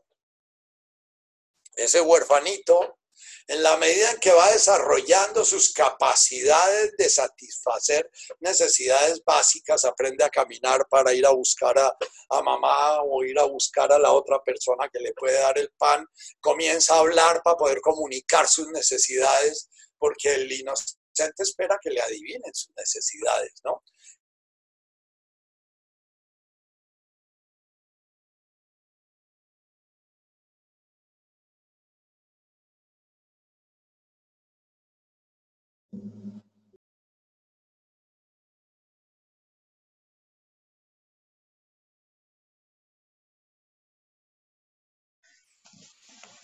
Hola, ¿alguien está escuchando a Nachito? ¿Me avisan por el chat? Quedó bloqueado. Parece, parece que eh, el computador se apagó para dejarlo respirar. Voy a escribirle a ver qué. Bueno, denme un segundito. Ya se descongeló, sí. Se apagó el otro. Ahí está, Nachito. Baja un poquito tu cámara. Eso, ahí ya te vemos. No, es que le puse la bandeja debajo porque es que se está recalentando. Entonces, pero ese era el ratico que había dado para las galletas y los chitos que, y el quesito de, Leonardo, ¿ya? Eh, que es nuestra parte sensorial de la meditación. Entonces, el, el, el, siguiente arquetipo que se va a formar es el del guerrero. El, que tiene un buen huérfano es una persona que nunca se va a sentir víctima, sino que va a ser una persona muy proactiva y, va a entender que primero yo, segundo yo, tercero yo, y lo que sobre es para mí, pero al mismo tiempo va a tener la medida de no pedir más de lo que necesita, porque el huérfano está conectado con la realidad, el huérfano no es un voraz. por lo general el, el voraz es una persona que tiene un inocente muy, muy insatisfecho y trata de llenar esa carencia de ser, esa carencia de sentirse a través de posesiones y a través de laboradicciones y a través de esfuerzos que hace para, para llenar un vacío. Eh, todo lo que es el, la, la carencia narcisista, que es la búsqueda de reconocimiento permanente, tiene mucho que ver con esa primera etapa de, en, que la herida original quedó muy profunda. Esa herida original queda a nivel del organismo. Eh, uno puede, en, en, uno pueden aparecer, o en mí pueden aparecer de pronto sensaciones de una profunda inadecuación que no vienen de la mente, sino vienen de heridas originales, de sensaciones muy profundas de mi pasado, que se, como una burbuja del fondo del lago, salen a la conciencia. Es importante mirar las historias que la mente genera para explicarse esa sensación. O sea, muchas veces ustedes pueden sentir una, una, inadecuación muy profunda, un raye muy profundo, y preguntarse como, eh, como los invitaba Alfonso esta mañana, cuál es la historia que me está generando este raye. Y puede que no haya historia, sino que la historia es secundaria al raye. Y, toca explorar muy, muy, muy conscientemente eh, eh, si, si lo que hay es una sensación básica que después va a tratar de ser explicada por la mente. Puede que yo entre, por ejemplo, a una reunión y sienta una inadecuación muy profunda, me sienta que estoy que huelo a feo me sienta que, que, que ahí, soy, ahí no tengo sitio, que me están mirando rayado, ¿no?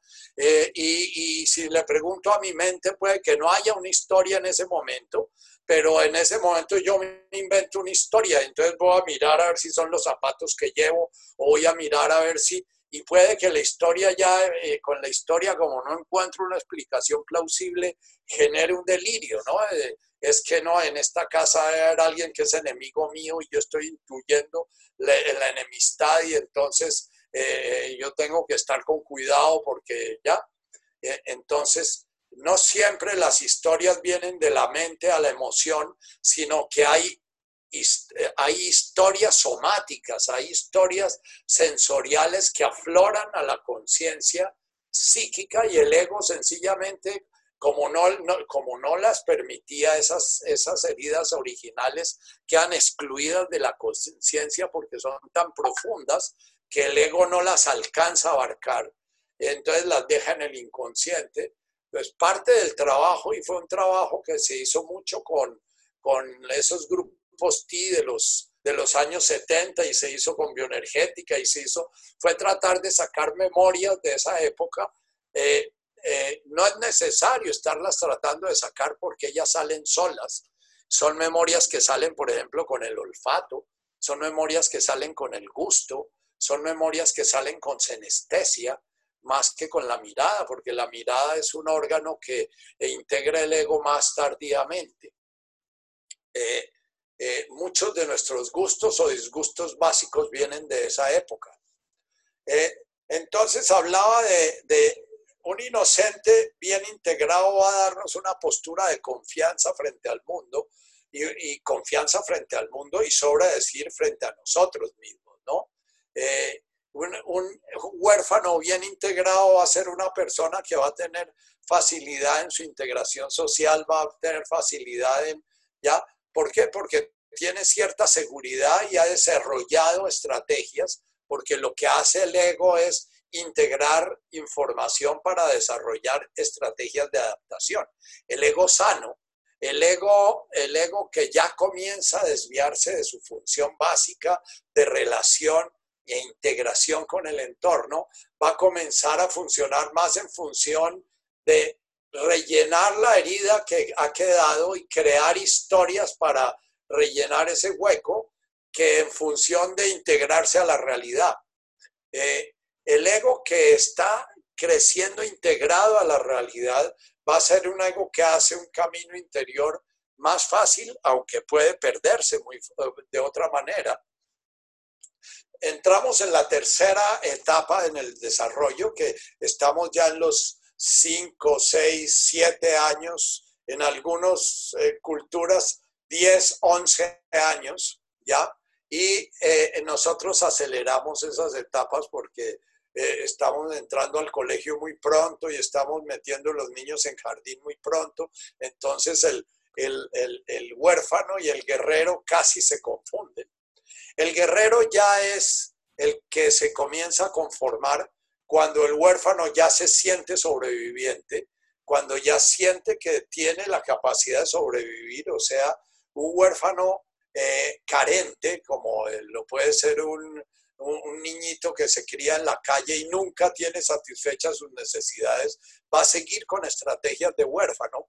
Y las estrategias de huérfano lo van a hacer un huérfano muy, muy, muy astuto. Entonces, un gamincito de 6, 7 años, si lo ponemos a, convivir con nuestro hijo de 6, 7 años, el gamincito se traga a nuestro hijo 10, por, 10 veces por delante porque, porque el huérfano tiene todas sus estrategias de supervivencia, mientras que nuestro hijo ha sido un huérfano que ha vivido en un ambiente muy continente y no ha tenido que desarrollar muchas estrategias. Si es un vivarazo y, un jodidazo y un eh, es porque ha tenido carencias que no nos hemos dado cuenta que estamos que, que, está viviendo. Una vez que el huérfano ya se siente como que ya puede sobrevivir, entonces ya comienza a desarrollar su mundo emocional más, más, más integradamente. El, huérfano y el inocente piensan solo en función de necesito, necesito, necesito, necesito, necesito, necesito, y toda su, toda su, eh, su panorama afectivo va en función de necesitar, aunque hay hoy en día muchos, muchos estudios y trabajos que muestran que niños muy pequeños ya muestran compasión y muestran eh, eh, emociones ya mucho más estructuradas eh, eso lo explican los budistas diciendo que arquetipos del espíritu y del alma se están desarrollando paralelamente con los arquetipos del ego. Y entonces hay niños que comienzan a mostrar ya eh, eh, mundos emocionales mucho, mucho más adultos y mucho más, pero mucho más desarrollados, por decirlo, pero hay que sospechar, cuando un niño está jugando muy adulto, posiblemente se está apurando a crecer y entonces está llegando a, desarrollar el guerrero o el ayudador antes de tiempo. El guerrero es el que nos va a permitir comenzar a descubrir que yo tengo lo que tú necesitas y tú tienes lo que yo necesito. El guerrero es el que fundamentalmente tenemos que desarrollar para un día llegar a tener una buena relación de pareja. Y ustedes dirán, no, pero la pareja es del amor. No, la pareja es el arquetipo del guerrero. El guerrero descubre que cuatro ojos ven más que dos, que cuatro manos pueden hacer más que dos. El guerrero descubre todo lo que permitió a los seres humanos crear las tribus y crear de alguna manera lo que lleva a los animales a crear las manadas. Es la capacidad de unir fuerzas y de integrar, integrarse para complementarse. En el, en el desarrollo de los hindúes, de los chakras, porque ellos no hablan de arquetipos, pero sí hablan de chakras. El primer chakra es el inocente, el segundo chakra es el huérfano, el tercer chakra es el guerrero, que es el chakra ya de la integración, es el chakra del fuego, es el chakra ya de poder comenzar a entregar mi energía e intercambiarla. Es el chakra que desarrolla muy bien un comerciante. Eh, un buen comerciante es una persona que sabe qué necesita otro y reconoce qué necesita él y nunca es ventajero, sino que si es ventajero es un mal comerciante. ¿Ya? Eh, un buen guerrero es una persona que va a tener en su adolescencia eh, una buena patota, que va a poder integrarse a sus amigos, que va a poder estar sabiendo lo que necesita y pudiendo eh, pedir a los otros lo que necesitan de forma adecuada. Si ya es un matoncito o es muy posiblemente es porque tiene un inocente bien, bien maltratado y ya aprendió que el mundo exterior es un mundo enemigo a quien hay que someter o, que uno tiene que dejarse someter. las actitudes de matones o de, o de sometidos son actitudes de niños que ya en su primer vínculo tuvieron conflictos fuertes. Eh, el guerrero entonces nos va a desarrollar nuestra capacidad de solidaridad, eh, eh, de solidaridad, pero la solidaridad clara de que yo te doy porque tú me das, la solidaridad blandengue y la solidaridad engañosa no es propiamente solidaridad de un buen guerrero. Si ustedes quieren ver unas buenas películas de guerreros, vean a los vikingos, que eran personajes que culturalmente llegaban a su desarrollo máximo egoico a través de la guerra y para ellos el honor del guerrero era como el desarrollo del máximo potencial humano. Eh, uno que otro se volvía de pronto un poquito ayudador, pero era raro. Había, eran, el, vikingo común y corriente era un guerrero y su sentido de la vida era la guerra. A los vikingos los, corrompieron los, la, formación cristiana porque ellos invadían a los romanos y se devolvían, porque para ellos la, guerra era en sí misma la guerra. Ellos venían y ni siquiera se llevaban, pues se llevaban un poquito de botín, pero no se quedaban posesionados en la tierra. Cuando los cristianizaron, los mismos cristianos que los cristianizaron les comenzaron a decir que se quedaran en esas tierras y que las domesticaran y que las cultivaran y que las...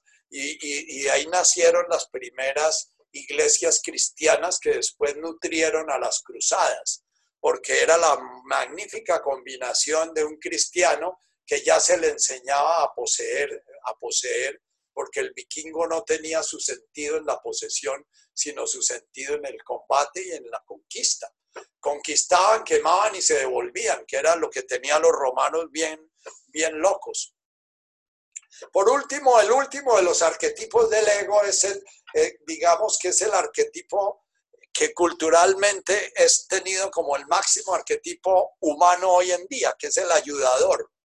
El ayudador es un guerrero que ya siente que la plusvalía de su guerra es tan grande que está generando un desorden, entonces él tiene que redistribuir un poquito sus, sus, eh, sus ganancias, porque si no la guerra no, se acaba la guerra, es como el niño que jugando monopolio comienza a ver que se salieron, que ya se van a salir dos o tres jugadores y el juego se va a acabar. Entonces el ayudador es el que, el que va a repartir nuevamente su dinero para, para poder seguir jugando, pero quiere que seguir jugando el juego del ego. Lo que caracteriza el ego es que todo es para él. La energía del ego es centrípeta.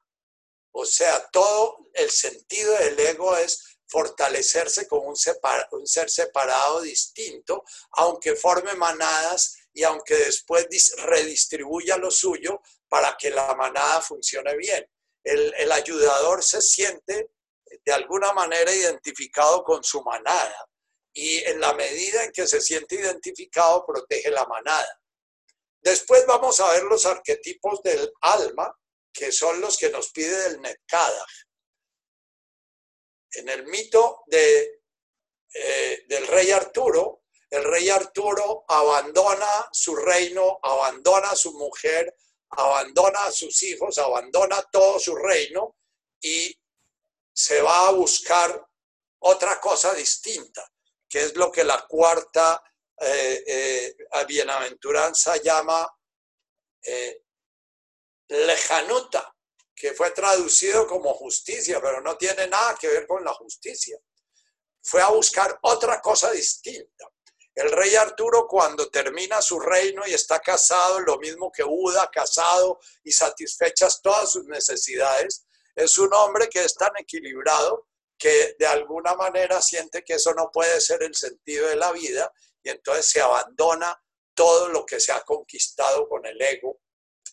El abandono del reino del rey Arturo, que es descrito por Jung como el arquetipo del destructor, y el arquetipo del buscador es lo que va a ser descrito por Jesús como Netkadach Shimoch.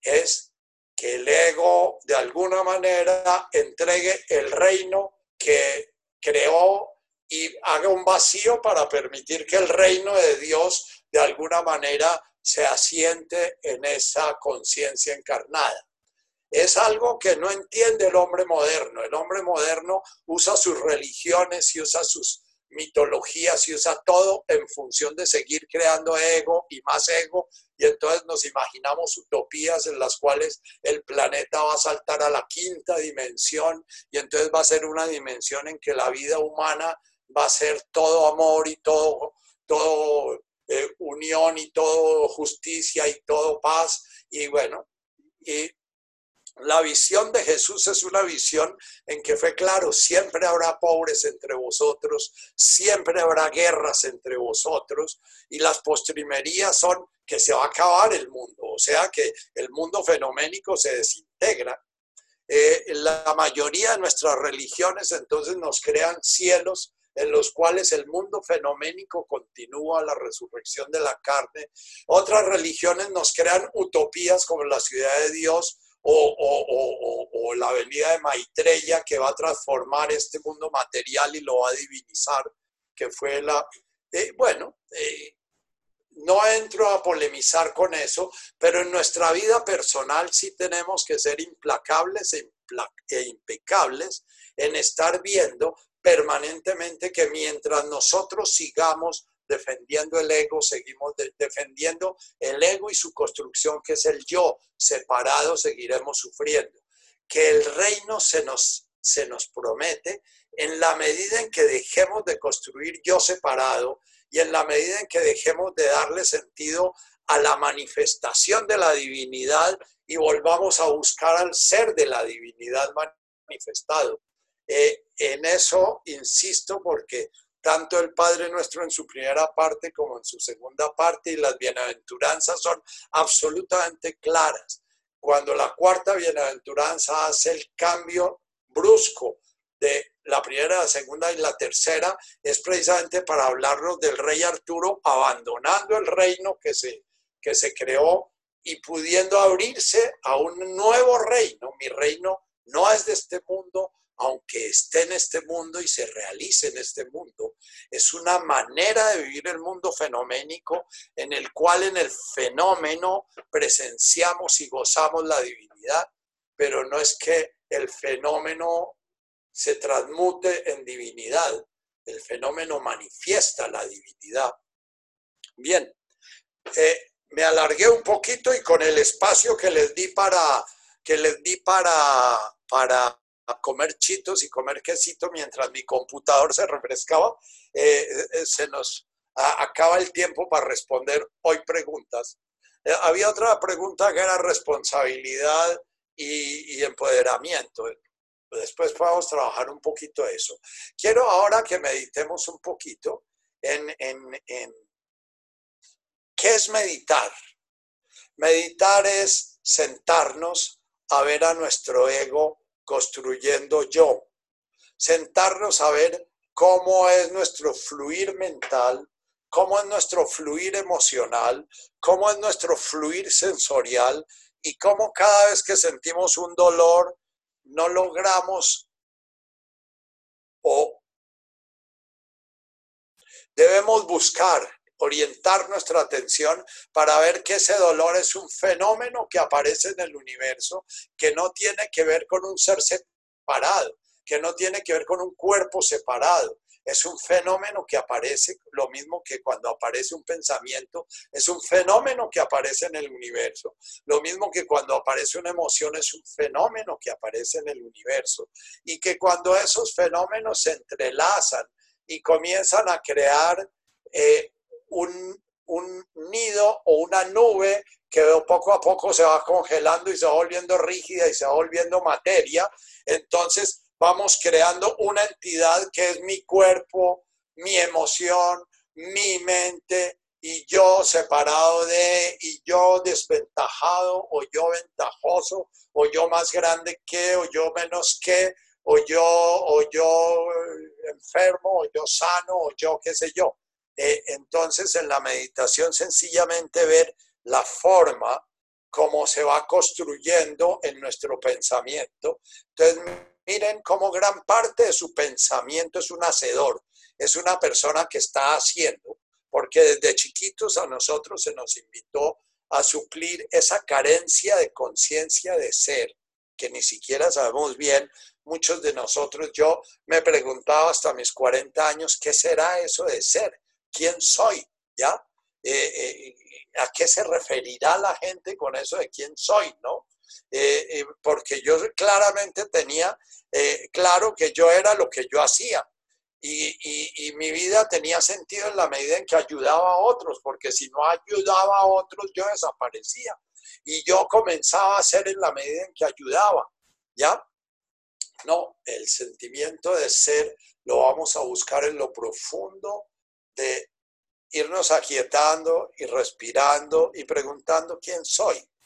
Y soy ese espacio donde aparece ese cuerpo, donde aparece esa familia de sensaciones que llamamos sensaciones y, y corporalidad, que aparecen en esa familia de fenómenos que llamamos emociones y aparecen en esa familia de, de, de fenómenos que llamamos pensamientos que están permanentemente recreando las sensaciones, recreando el hacer. Entonces, Miren cómo su meditación sencillamente es ver ese guito trabajando, ven ese eguito haciendo conferencias, ven ese eguito eh, haciendo meditación, ven ese eguito. Y cuando están muy distraídos, y yo también lo hago, entonces van a comenzar a contar porque sienten que definitivamente tienen que hacer algo para darle una solidez a eso que les está generando un cierto tipo de angustia, porque ni siquiera saben que en dónde están, ni quiénes son, ni, ni ya. Entonces, yo los invito a que aprendan a, primero a contemplar su respiración dándose cuenta que no la pueden contemplar sin controlarla. El primer paso es poder comenzar a relacionarse con su respiración, haciendo conciencia de si controlo o si no controlo. Y puede que tarden un tiempo, no se afanen. La paciencia es fundamental. Una vez también estarse dando cuenta cuando sienten un pensamiento y lo, lo pillan, y entonces pillan ahí puede que sea un pensamiento, todavía no han hilado la historia, comiencen a ver los pensamientos, cómo se hilan en historias y cómo el pensamiento se hila en una historia para crear un personaje que se llama el yo. Entonces es un personaje despreciado un personaje malquerido o un personaje. En ese momento acuérdense que el trabajo de la conciencia es absolutamente solo que no hay causalidad atribuida, que no hay quien me haga sentir bien, ni quien me haga sentir mal, ni quien me haga sentir eh, fuerte, ni quien me haga sentir débil, ni quien me haga sentir siendo, ni quien me haga sentir no siendo. Que eso es confirmación de que estoy separado. Si yo creo causalidad, estoy confirmando mi, primer, mi primera ilusión, es que soy un ser separado. Entonces, cierra tus ojos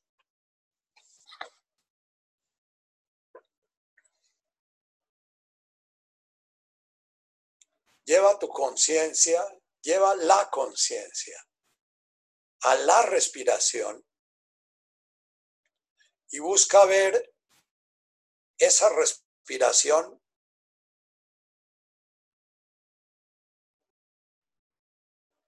en el universo de lo que se manifiesta. Es una respiración que se está manifestando.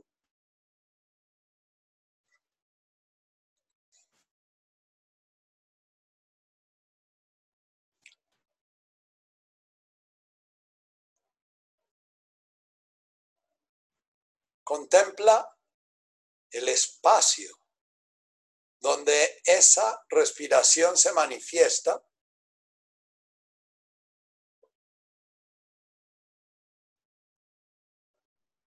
y cómo se manifiesta a través de una multiplicidad de sensaciones.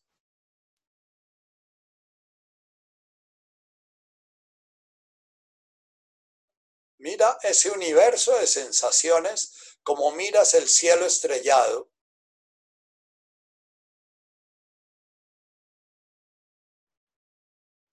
si aparecen conexiones, sencillamente haces conciencia y vuelves a las sensaciones separadas.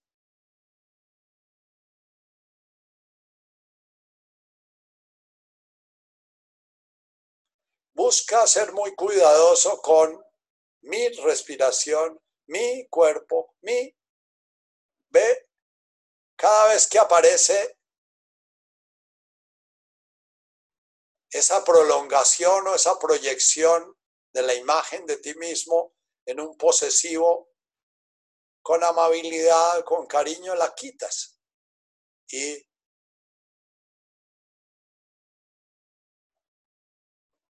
observa. Si le pones adjetivos, cuidadosamente retíralos.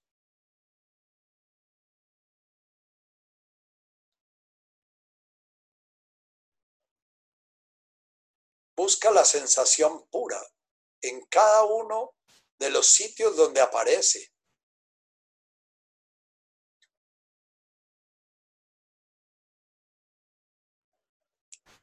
Fíjate en ese universo, como al lado de esos múltiples fenómenos que van apareciendo, van apareciendo en la periferia otros, sensaciones,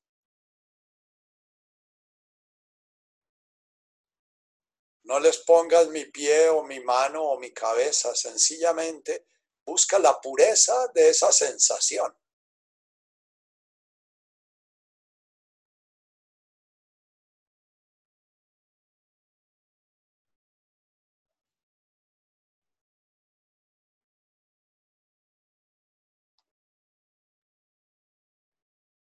Lleva la atención a cada punto que aparece en la conciencia.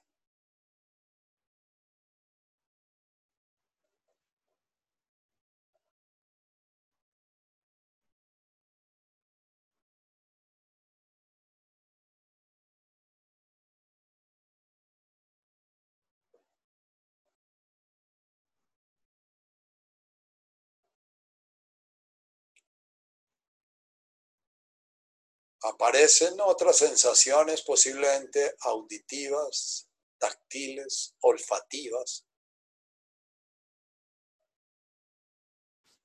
Míralas sin conectarlas.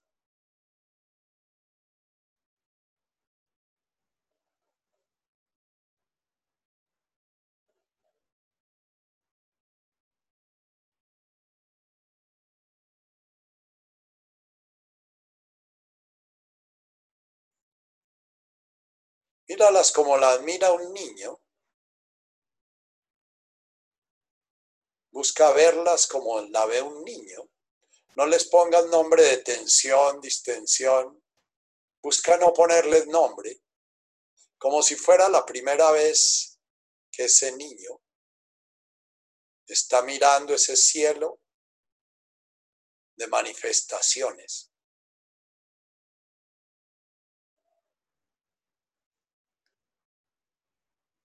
La divinidad manifestándose en ese chisporreteo.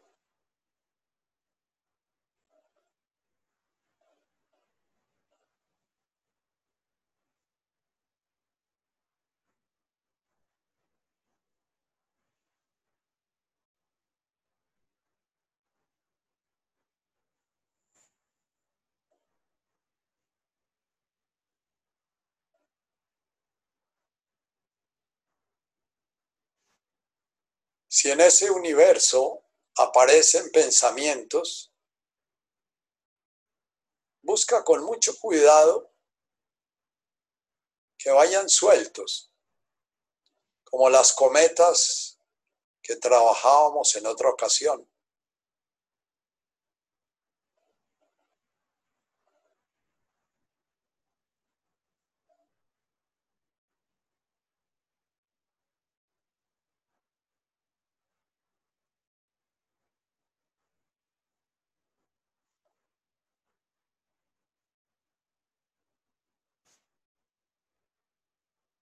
Como la atención del niño, cada vez que aparece un nuevo fenómeno, míralo.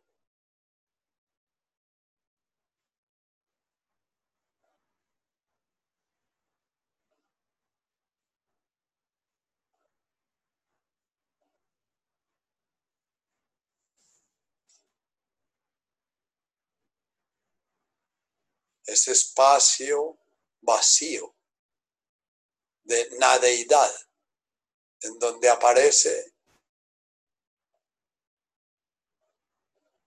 esa multiplicidad de fenómenos.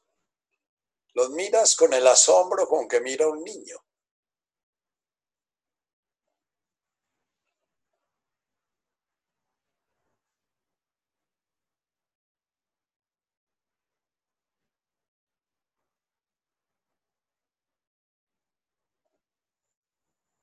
Esa conciencia contemplando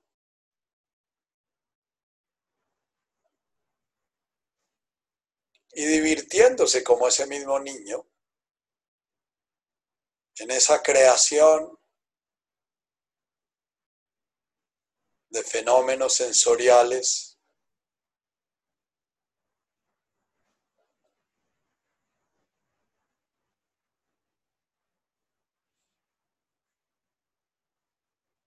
Si por ahí aparece una nube emocional, mírala y busca mirar esos fenómenos sensoriales que están en esa nube. Busca que se disuelva.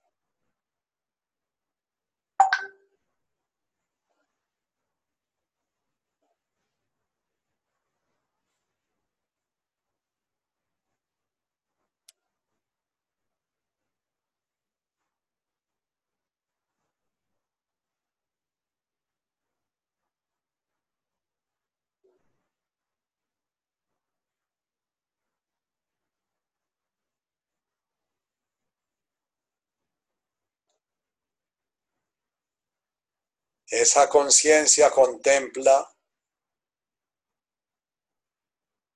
cada cosa que aparece en ella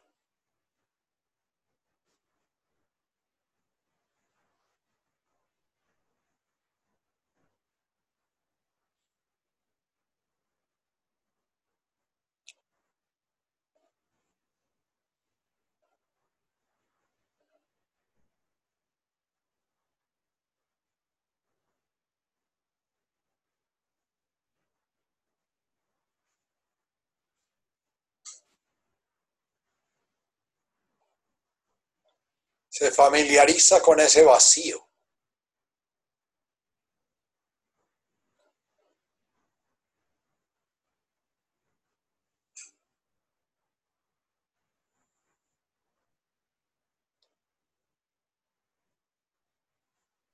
Es conciencia manifestándose y desapareciendo.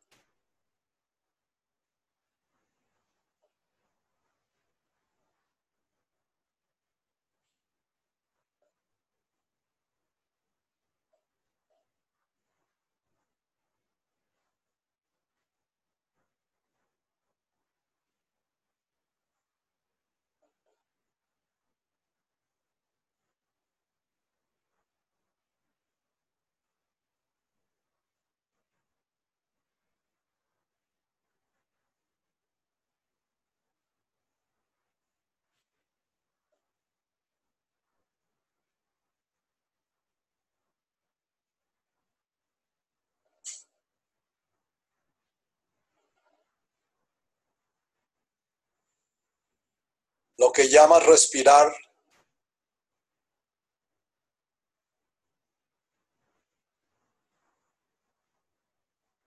es una multiplicidad de sensaciones.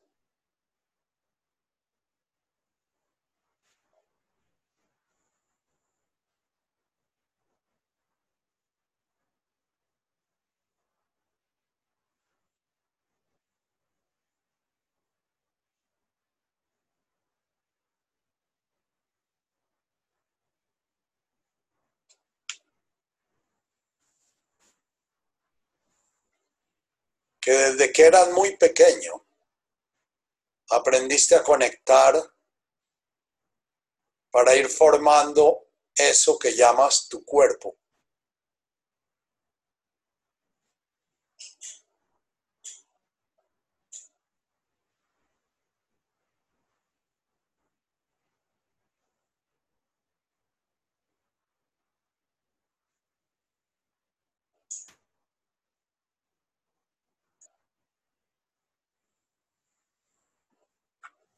Meditar es ir entrenando tu atención para ir viendo cómo hay una tendencia, como de una fuerza de gravedad, a unir cosas.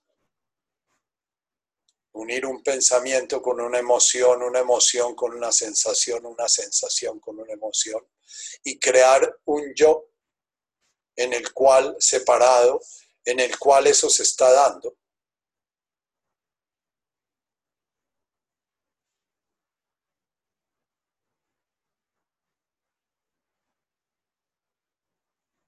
Si escuchas mi voz,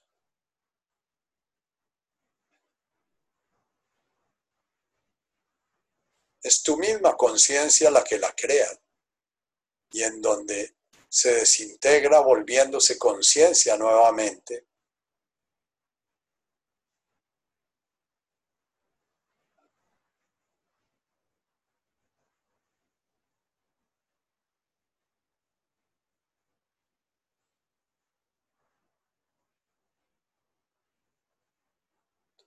Tu ego crea los puntos y entonces hay una voz que viene de afuera y una voz que se oye adentro.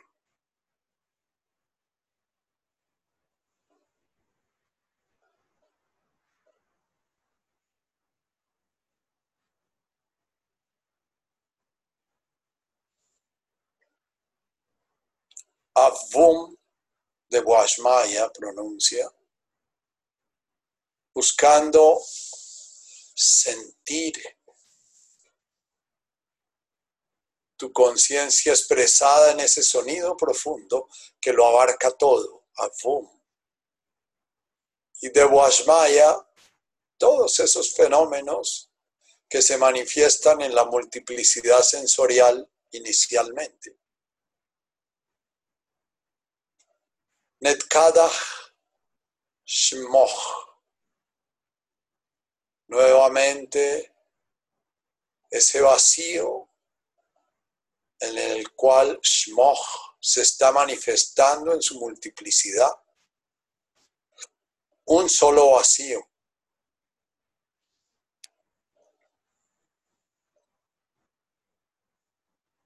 Tetem al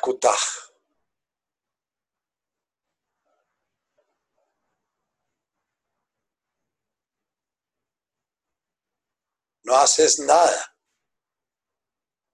como ser separado para que ese juego de creación se dé.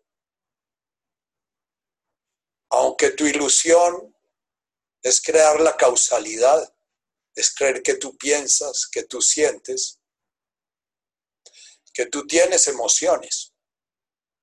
Y esa causalidad la proyectas a que una mujer o un hombre te hacen sentir o te hacen, o que una lluvia te genera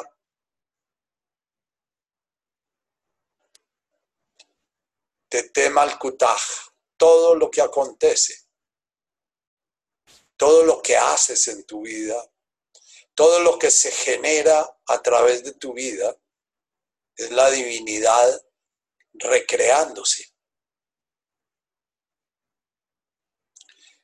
En ese fenómeno que lleva un nombre,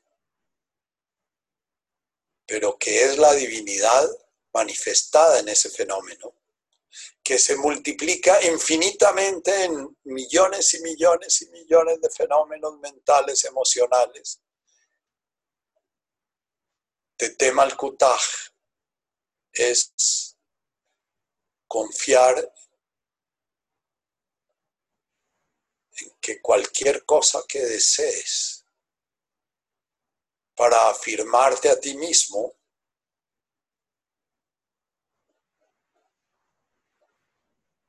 viene de la divinidad. Que cualquier cosa que desees porque se te antojó viene de la divinidad. Pero que la forma como percibes eso como deseo es una forma de tu ego crear un yo que desea.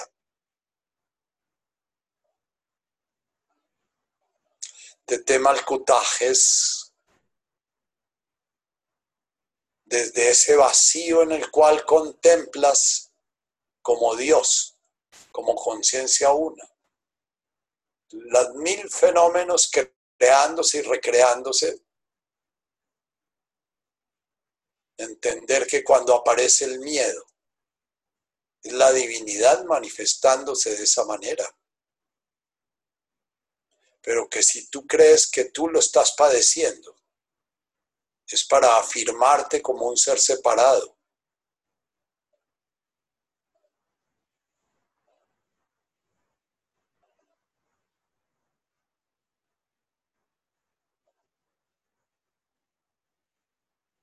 De mal sentir que si ves todo ese universo de fenómenos que contemplas desde tu encarnación, que van llegando a su fin, no tiene nada que ver con lo que tú haces o dejas de hacer, que es la divinidad volviendo a fundirse en conciencia.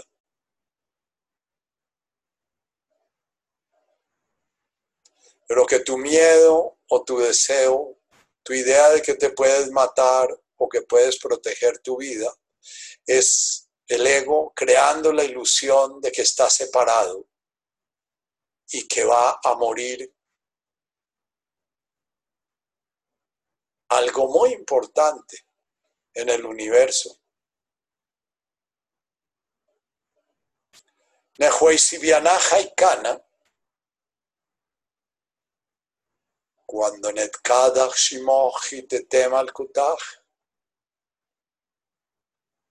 tu vida va a ser una cascada gozosa de contemplación de lo que acontece sin juzgar como justo, injusto, bueno, malo, placentero, doloroso, etc.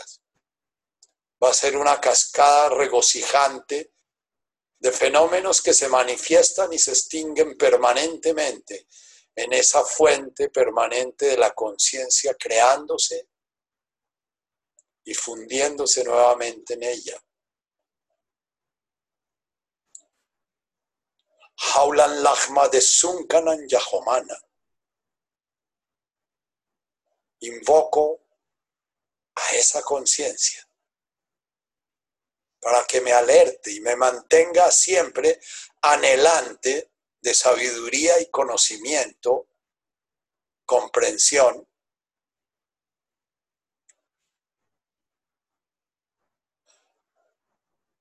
en la medida en que lo necesito, ni más ni menos, y en cada presente. Invoco el estar despierto para recordar que cada vez que me salgo del presente, vuelvo a mi yo, sufriente.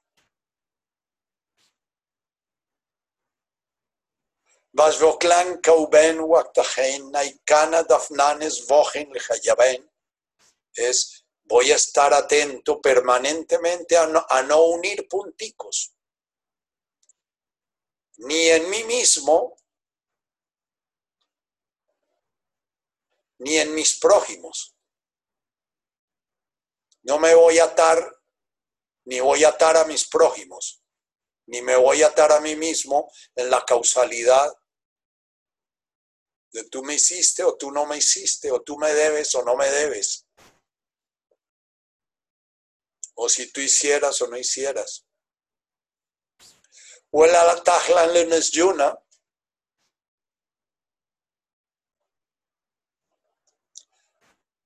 Voy a estar consciente permanentemente de la frivolidad, de cómo permanentemente la cultura me invita a distraerme, a sentirme distinto, a crear diferencia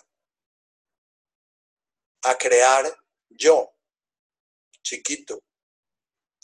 En la Patsanmimbisha, como también voy a estar completamente atento a ver aquellas cosas rígidas en mi interior que me hacen sentir diferente y distinto.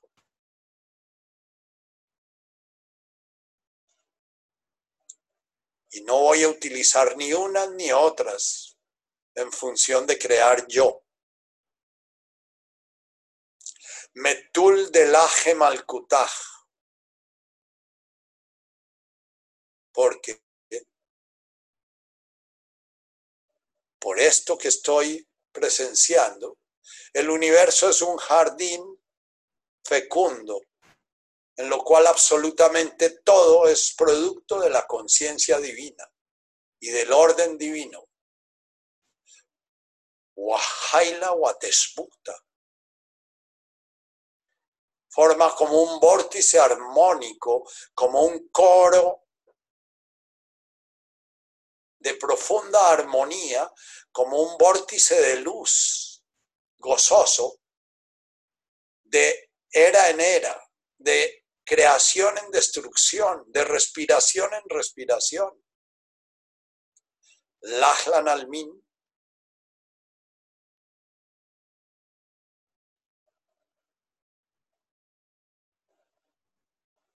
Amén.